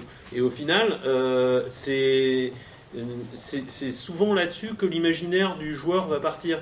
Euh, moi, je me souviens que quand je jouais à Final Fantasy VI, qui était un des premiers Final Fantasy vraiment, vraiment beau euh, et tout, même si c'était encore euh, très pixelartant, c'était, c'était vraiment super beau. Mais il y avait un truc qui était hyper moche, c'était les armes. Les armes, c'était un machin dessiné en. Je sais pas s'ils avaient plus de 6 pixels pour dessiner une épée, quoi. Mais euh, et, là-dessus, tu disais ah ouais, mais cette épée, elle est énorme, elle est géniale. Tu disais ça parce, par rapport aux statistiques de l'épée que tu voyais, parce que tu cherchais à les, à les voir. Mais t'imaginais toujours que l'épée, elle était top. Et euh, c'est là où on retrouve euh, l'aspect du petit cube. Ça, c'est une putain d'armée. Elle va vous défoncer. Hein. Bon, elle ressemble un peu à ton cube à toi, mais le mien, il est vachement plus fort. Et ça, on le retrouve là-dessus. et on peut le Moi, je le retrouve dans certains jeux, justement dans les trucs où ils n'ont pas eu le temps de faire quelque chose de beau, où ils n'ont pas eu envie et bah, c'est là-dessus que l'imagination elle arrive quand même à partir. Je pense que c'est pas volontaire de la part des développeurs. Après, je, pense qu'on trouve euh, dans les deux euh, dans les deux médiums, il y a, une, il y a une, euh, des codes iconographiques. De, par exemple, sur le jeu société, voilà, il y a le fameux meeple dont tu parlais, qui est la force de travail que tu as posée sur ta case, etc. il y a plein de choses dans le jeu vidéo qui nous semblent évidentes en tant que joueur de jeux vidéo, euh, mais euh, qui être le cœur pour orienter la vie, le bleu c'est le mana, le rouge c'est la vie aussi, etc. qui, à mon avis, ne sont pas forcément intuitives quand on débarque dans le, le truc et qu'on a été obligé de faire comme ça parce que bah, c'est des choses qu'on ne peut pas représenter dans le réseau, c'est même pas des concepts du réel. donc je, pense que la problématique se trouve aussi dans le jeu vidéo, même si on a plein de contraintes pour, sans parler aussi des productions indépendantes comme euh, Thomas Was Alone, où on représente des personnages sous forme de, carrés et de rectangles. Et c'est peut-être aussi quelque chose, je ne sais pas si quelqu'un veut rebondir là-dessus spécialement. Moi, je voudrais dire que dans le jeu de société, ça ne me semble pas si bien marché. Dans le jeu de rôle, oui. Hein, effectivement, on fait beaucoup appel à l'imaginaire. Mais moi, je connais énormément de jeux de société où tu peux voir des gens au bout d'un certain. même quand ils sont dans la partie depuis une heure, ils manipulent des cubes roses et des cubes verts, ils ne se rappellent plus du tout ce que ces cubes roses et ces, cubes verts sont censés représenter. Donc l'imaginaire, euh, il ne va pas bien loin. Hein. Il joue avec des cubes roses et des cubes verts, même si dans la règle, il y a marqué que c'est euh, la soie ou quoi. Hein. Je crois qu'un des meilleurs exemples, c'est Descendance, où il y a des cubes de couleurs qui sont censés avoir une signification, mais j'ai jamais vu personne qui soit capable de me dire ce que signifie un cube vert. On sait qu'on en a besoin pour aller à la mairie, mais alors qu'est-ce que c'est Dans Descendance, les ressources, c'est la foi, le courage, des trucs. J'ai jamais vu un joueur qui l'appelait comme ça, même avec les règles sous les yeux. Ouais, non, mais c'est un cube vert. C'est euh, c'est vraiment le niveau zéro de l'imaginabilité sur un cube. hein. Il est vert parce qu'il est vert et il en a besoin pour aller à la mairie. Là, on va peut-être enchaîner sur une, sur une autre question. Je suis plutôt content qu'on ait parlé d'Hearthstone. Parce que pour moi, c'est quelque chose d'assez puissant. Le côté euh, simplification, c'est-à-dire pour ceux qui ont déjà joué à Magic, euh, quand tu as le temps d'installer les cartes dans les parties, de tourner tes cartes quand tu l'attaques, quand tu la mets en mode défense, euh, tout ce genre de mise en place prend du temps et au final, tu fais 2, 3, 4 parties, tu t'en as marre et tu ranges les cartes. Hearthstone, tu peux facilement enchaîner sur 10, 15 parties et jamais t'arrêter. Et euh, voilà, c'est la, simplification des calculs et, euh, et le côté. euh, voilà. Et en plus, il y a des petites animations, donc ça rend très sympa et très addictif. Le seul problème, c'est qu'on perd tout le côté euh, convivial de on est autour de la table, on joue, on manipule quelque chose, qui est le- la base, enfin, pour moi, ce qui, est- ce qui m'intéresse quand je joue aux jeux de société. Et, et c'est pour ça que je trouve assez fantastique le, le support, comme dans le The World of Go, euh, puisque ça, en fait, ça apporte plein de choses, ça apporte simplification dans les calculs, ça apporte interactivité, ça apporte euh, gameplay asymétrique en plus, enfin, c'est euh, quasiment magique quoi. J'espère. Euh, On en parlera dans six Non, mois. non, mais le jeu pourrait presque être fait en jeu de plateau. Quasiment. Alors on a commencé, c'est ce que comme toi tu as fait, on, on a Je- commencé désolé, en je vais, je juste euh, répondre la, Ah oui, pardon. la question. enfin, la, la remarque. Oui, qu'on t'entend pas. Oui, c'est ça. Euh, donc, le- en synthétique, la remarque, c'était euh, une appréciation par rapport au fait qu'on ait parlé de Hearthstone, euh, parce qu'il il y a ce côté jeu rapide et un petit peu addictif euh, qui, on- par exemple, comparé à Magic, où il y a un temps d'installation qui est plus important, rend possible le fait de faire plein de parties successives et que euh, le monde de Yo, justement, en donne quelque chose d'un petit peu euh, magique. C'est bon? Et donc juste pour te répondre rapidement, c'est vrai qu'on a commencé en papier. D'ailleurs nous on a fait des choses, si vous regarderez sur euh, Volumique, des, des petits cubes par exemple. Au début c'était une sorte de jeu vidéo. En fait j'ai fait l'arborescence sur papier et puis je l'ai plié puis je me dis ah bah tiens c'est quand je dis c'est marrant c'est intéressant et en fait c'est resté en papier il n'y a pas besoin de numérique. Là sur Yo on a commencé en papier et justement la grosse discussion c'était d'arriver à faire des règles. Alors pas trop compliqué pour qu'un être humain puisse le comprendre. Parce qu'en fait, quand on était parti un jeu vidéo, c'est pas très grave si, euh, par exemple, le calcul euh, de certaines probabilités ou de statistiques, ben, un être humain n'est pas capable de le faire en calcul mental. C'est l'ordinateur qui va le faire. Alors que là, pour Yo, il fallait, comme un jeu de société, que tu sais que si tu fais ça en deux tours, enfin voilà, que tu arrives à te projeter. Donc ça, c'était compliqué. On l'a tout maquetté en papier, en fait, au départ. Mais par contre, il est ultra long Voilà, et chiant. Parce que, et surtout, parties, euh, il fallait qu'il y ait un maître du jeu, justement, ce fameux algorithme. En fait, c'était une sorte de jeu de société mélangé avec un jeu de rôle. D'ailleurs, ça arrive, hein, il, y a, il commence à y avoir des jeux. Bah, euh, XCOM, par exemple, il y a une sorte de. J'ai pas joué, j'ai vu que des démos. euh, un maître du jeu qui va gérer le temps avec l'iPad et c'est les autres qui vont jouer autour. Mm. Voilà. Et là, l'idée, c'était. J'ai rien contre les maîtres du jeu, mais c'était de l'enlever et que tout le monde puisse jouer euh, autour de la table. Mais, mais du coup, ce qui est vraiment intéressant, c'est que le support, euh, la tablette ou le smartphone permet de s'abolir de la, de la, de la problématique euh, technique. Et pour rester dans le cœur du jeu, le plus fun, c'est par exemple ce que tu disais tout à l'heure, euh, le bluff. Qu'est-ce que je fais? Je te dis que je te suis, en fait non. Et du coup, on se concentre sur plus le côté, vraiment le côté jeu et pas sur le côté pratique. Et, Bah, voilà. C'est ça souvent le, le- le côté, par exemple, Jet, on a fait un jeu hein, il y a deux semaines, je crois, assez, assez lourd, qui est génial, mais euh, genre la mise en place c'est une heure. Donc euh, quand on y va, euh, c'est- Game of Thrones en jeu de plateau, qui est génial, hein, mais vraiment il faut y aller. Et c'est vrai qu'après une partie, je crois qu'on a arrêté, enfin on n'a pas refait une deuxième partie. De toute façon, il était une heure du matin. Et, et c'est vrai que tout cet aspect, et même des, des ambiguïtés sur des règles et des trucs de priorité, des trucs comme ça, que Hearthstone par exemple va régler et on est vraiment dans le plaisir du jeu. Et même si on connaît bien le jeu on n'est pas en train de se poser toujours des questions euh, tiens mais peut-être que euh, voilà. Mais, euh, et c'est vrai que d'arriver à lier les deux enfin, moi la référence hein, à l'atelier c'est le, le- le jeu d'échecs dans la guerre des étoiles. Vous savez avec les petits hologrammes là. Donc Ouais. le, vrai guerre des étoiles hein, le, le 4 moi, parce que pour moi c'est le 1 mais voilà où c'est on en a vraiment ces petits bonhommes qui vont se taper dessus et voilà qui, qui- qui sont une sorte de petit truc magique comme ça où on- les règles visiblement. On n'est que dans la stratégie. Et, et dans l'intellectuel on va dire et l'aspect pratique euh, c'est l'ordinateur ou l'hologramme qui va se, se débrouiller avec Du coup, je suis désolé, ça prend beaucoup de temps, mais juste, je, je finis juste sur un petit truc. Est-ce qu'on ne verrait pas ce, ce, support se développer dans tous les prochains jeux de société qui vont arriver prochainement quoi, dans, dans le futur? Je, vais la répéter. Euh, est-ce que, je, vais je, vais te répondre très vite. Est-ce qu'on est, est amené à voir ce support euh, hybride quelque part se développer dans tous les jeux de société qui sont amenés à sortir euh, dans le futur? Alors la réponse, elle est. Alors moi, je suis vraiment entre les deux, donc je commence à bien connaître. Le problème du jeu de société, c'est qu'entre guillemets, un jeu de société à faire, ça coûte pas cher. Un jeu de vidéo, ça coûte super cher. Et nous, en fait, on va faire un jeu vidéo, mais vendu comme un jeu de société. Donc tout d'un coup, euh, en fait, on va en vendre 5000, 8000. Alors qu'un jeu vidéo, si vous en vendez que 8000, vous partez pas loin. Donc nous, là, actuellement, la problématique, c'est simple, c'est financière. C'est qu'en gros, de faire des animations, je disais là, on a du dessin animé, on a du design sonore, on a, enfin, un animateur, on a deux illustrateurs, enfin, il y a une équipe de 20 personnes dessus. Et pour un jeu vidéo, c'est petit. Hein. et le budget, c'est 200 000 euros. Mais pour un jeu vidéo, un budget de 200 000, c'est du délire. Ah, pour un jeu vidéo, pour un jeu de société. C'est du délire. Enfin, tu vois, c'est... Donc on va voir. On verra si on est vivant l'année prochaine. Mais euh, en tout cas, on nous regarde pour voir. Et en gros, c'est ça le gros problème, c'est que tout d'un coup, dès qu'on passe, euh, par exemple, nous, enfin, je vais vous dire les prix, euh, par exemple, même pour Hasbro, enfin, peut-être toi tu le sais, mais toi, nous, 5000, 5000 euros pour faire un proto, pour des gens comme Hasbro, des choses comme ça, c'est vraiment bien. Et nous, avec un jeu vidéo, on était à 50 000. Enfin, vous voyez, on était là, mais non, 5000. Et donc, on est arrivé à 25 000. Donc, donc en gros, il y a ces deux mondes vraiment différents au niveau financier. C'est-à-dire qu'un jeu de société français, euh, l'équilibre c'est 5000 exemplaires.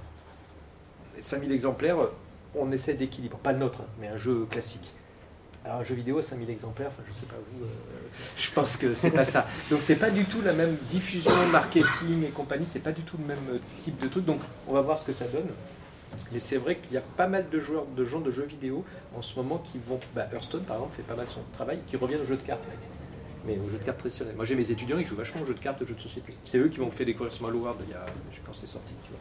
Ils m'ont dit, ah, il y a un jeu vachement bien. Donc on va voir ce que ça donne dans les prochaines années. Mais là pour l'instant, il y a quand même une, marche au niveau argent financier qui est vraiment très Alors on va laisser James rebondir et après on prendra deux autres questions. Ben, moi je vais me porter un peu en faux par rapport à ce qui a été dit. Plus ou moins sur le justement euh, depuis le début ce qui reflète un petit peu de l'intérêt du portage au jeu de, aux jeux, euh, aux jeux informatiques et, euh, l'intérêt d'un outil informatique, c'est de balayer toutes ces contraintes-là.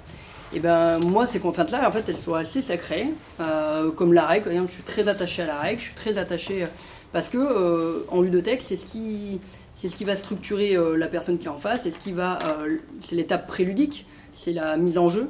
Euh, elle est très importante, même si elle doit être un petit peu brève. Si on s'attarde pendant deux heures pour expliquer le jeu, ça va être compliqué. Il faut, là, après, c'est le talent du, pédagogue, de, l'intermédiaire qui va faire en sorte que le, jeu passe vite. Mais en tout cas, elle est primordiale. Elle aide à l'immersion, elle aide à plein de choses. Et, euh, du coup, moi, je vois un petit peu d'un mauvais oeil ce genre d'objet et je suis pas super intéressé. Je, je préférerais, par exemple, pour le Small World, je préférerais l'aspect papier. Euh, et puis avec toutes, euh, toutes les, contraintes inhérentes à, l'objet qui en font aussi le sel en fait de l'objet. Et, euh, donc du coup, je trouve qu'on peut replacer cette discussion-là dans une, discussion de guerre plus ou moins idéologique, avec l'immédiateté le camp de l'immédiateté, le camp du, prendre plaisir. Au début, ce que j'avais exposé au tout départ, c'était aussi la, considération de l'objet. Je, je, trouvais qu'il y avait une nette séparation justement entre deux familles de jeux où d'un côté, euh, ben, dans le jeu de société, si tu passes pas par l'étape où tu considères, tu prends le temps, tu t'assois, tu te prends déjà, tu te mets autour d'une table, prends des choses à faire.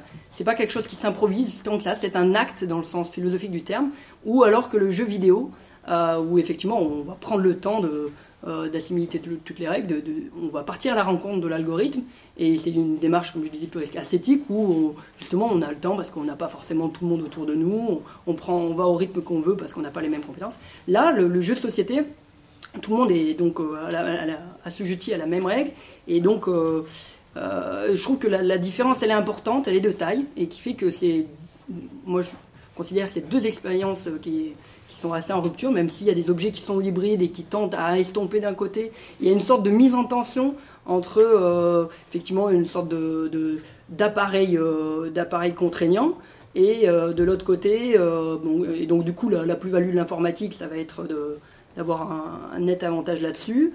Et puis d'un côté, le, le, l'aptique, tout ce qui est de l'ordre du tactile, de l'ordre de, eh ben, il va jouer un, par exemple moi je vois difficilement comment jouer effectivement virtuellement à un dungeon crawler tout parce que les figurines quand je les ai en physique euh, bah, on, va, voir le personnage qui tape dessus, ou comme avec le petit Lego. Enfin voilà, il y a ce côté-là qui rappelle encore une fois euh, comment on jouait à nos jeux symboliques, à mettre euh, à, nos jeux un peu agonal où on mettait, on prenait deux personnages et pour purger un petit peu la, la, colère qu'avait l'enfant, et ben il va prendre deux personnages, il va se les mettre sur, sa, sur la gueule et tout ça. Et, et je trouve que cet aspect-là, l'aspect physique, il est, primordial et c'est et c'est la substance du jeu. Et donc lui enlever ça, c'est le désubstantialiser et le transformer comme un, être un peu éthéré, un objet ludique un peu éthéré, et qui a encore autre chose. Je pense que si ici il y a deux, ces deux polarités, elles ont chacun leur avantage, et elles, ont, elles proposent à chacun une, expérience ludique différente. moi je, crois que j'y suis assez attaché après tout ce qu'on a dit là. Alors, euh, du coup là-dessus, on va laisser deux autres questions. Donc on avait quelqu'un d'autre qui a levé sa main. Bon bah du coup toi. J'avais juste une remarque par rapport à Hearthstone, je trouve que c'est hyper symptomatique parce que en fait, Hearthstone, ça existait déjà euh, il y a 5 ans, c'était juste le, jeu de cartes échangées de WoW, et ils ont arrêté de le, ils ont arrêté de le produire pour en faire une version ultra simplifiée et euh, en ligne. Et euh, du coup, pour moi aussi, il y a ça, le, transfert de jeux de société, enfin, même si c'est un jeu de cartes différent d'un jeu de société, un jeu vidéo qui est pour simplifier à l'extrême les règles du jeu, parce que Hearthstone par exemple, est très peu, euh, très peu contraignant en termes de règles par rapport à un Magic ou un autre type de jeu. Alors est-ce qu'on peut voir dans, dans ce genre d'adaptation en jeu vidéo un moyen de s'y toucher un, un, public beaucoup plus large et de, faire mieux voir euh, sa, pas sa licence parce que Blizzard n'a pas besoin de publicité, mais euh, de vendre son produit beaucoup plus facilement. Je vais répéter. J'ai meilleur rôle. Euh, donc, c'est un, nouveau rebond sur Hearthstone. Euh, par rapport au jeu de cartes euh, World of Warcraft qui était édité il y a 5 ans, le fait que Hearthstone soit en fait une réédition mais extrêmement simplifiée de ce jeu de cartes, mais en version numérique en ligne, parce qu'il y avait un, petit peu cette expression de, besoin d'un jeu extrêmement rapide, extrêmement simplifié, et que c'était symptomatique de cette tendance. Voilà. Oui, mais je trouve, que c'est plutôt la courbe, comme tu disais. Il peut y avoir des jeux, alors prenons l'exemple d'Andorre ou d'autres, hein, mais euh, même si c'est pas un bon exemple, ou Hearthstone, la courbe est plus lissée. Ça, c'est les jeux vidéo qui nous l'ont appris. Euh, les jeux vidéo des années 80, euh, jeux, de société des années 80 à 90, la marche était très haute. C'est-à-dire que tu avais un mode d'emploi de 30 pages, et avant de t'amuser ou avant de développer une stratégie tu allais prendre vraiment du plaisir. Je parle des gros jeux, hein, je parle des jeux de 8 heures d'affilée, des trucs vraiment hardcore c'était un plaisir vraiment très particulier. Alors que les jeux vidéo nous ont appris vraiment, via le tutoriel et que personne dit le mode d'emploi, à ce lissage. Ce qui n'empêche pas que Hearthstone, alors je ne suis pas un grand champion de Hearthstone, mais Hearthstone est quand même, si tu vas loin, il est assez complexe. Je ne sais pas si c'est complexe, mais en tout cas, tu as des stratégies et des, choses vraiment, tu peux vraiment plonger dedans. Euh, et c'est ça que je trouve intéressant, c'est que tout d'un coup, tu, euh, voilà, la courbe d'apprentissage est beaucoup plus douce euh, qu'il y a 20 ans ou 10 ans. Et ça permet justement à des gens, et justement les plus jeunes par exemple, de, rentrer dans ces mécaniques et de petit à petit apprendre des jeux beaucoup plus euh, profonds, entre guillemets. Voilà. Ça, ça, c'est des bons jeux. Avec un jeu profond tout d'un coup, euh, toi tu dis ah ça a l'air facile, et tout d'un coup, au bout de 10 parties, tu fais ah ok. Euh, j'ai compris que c'était beaucoup plus. moi, c'est quelque chose qui m'intéresse bien, ça, ce, lissage que nous a appris les jeux vidéo. Alors que les jeux vidéo des années 80 étaient super durs hein, quand même. Hein. C'était voilà, c'était punitif, très dur. Et donc, je pense, je sais même pas si c'est que les jeux vidéo, c'est l'époque actuelle où on veut que tout soit un peu plus facile et des petits bonbons euh, à manger rapidement. Euh, et bon, en même temps, après, tu as des roguelikes en face, c'est des, trucs, c'est ça qui est marrant, tu as toujours l'opposé à côté. Hein. Tu, je, sais pas, moi, je suis très mauvais à Don't Starve, par exemple.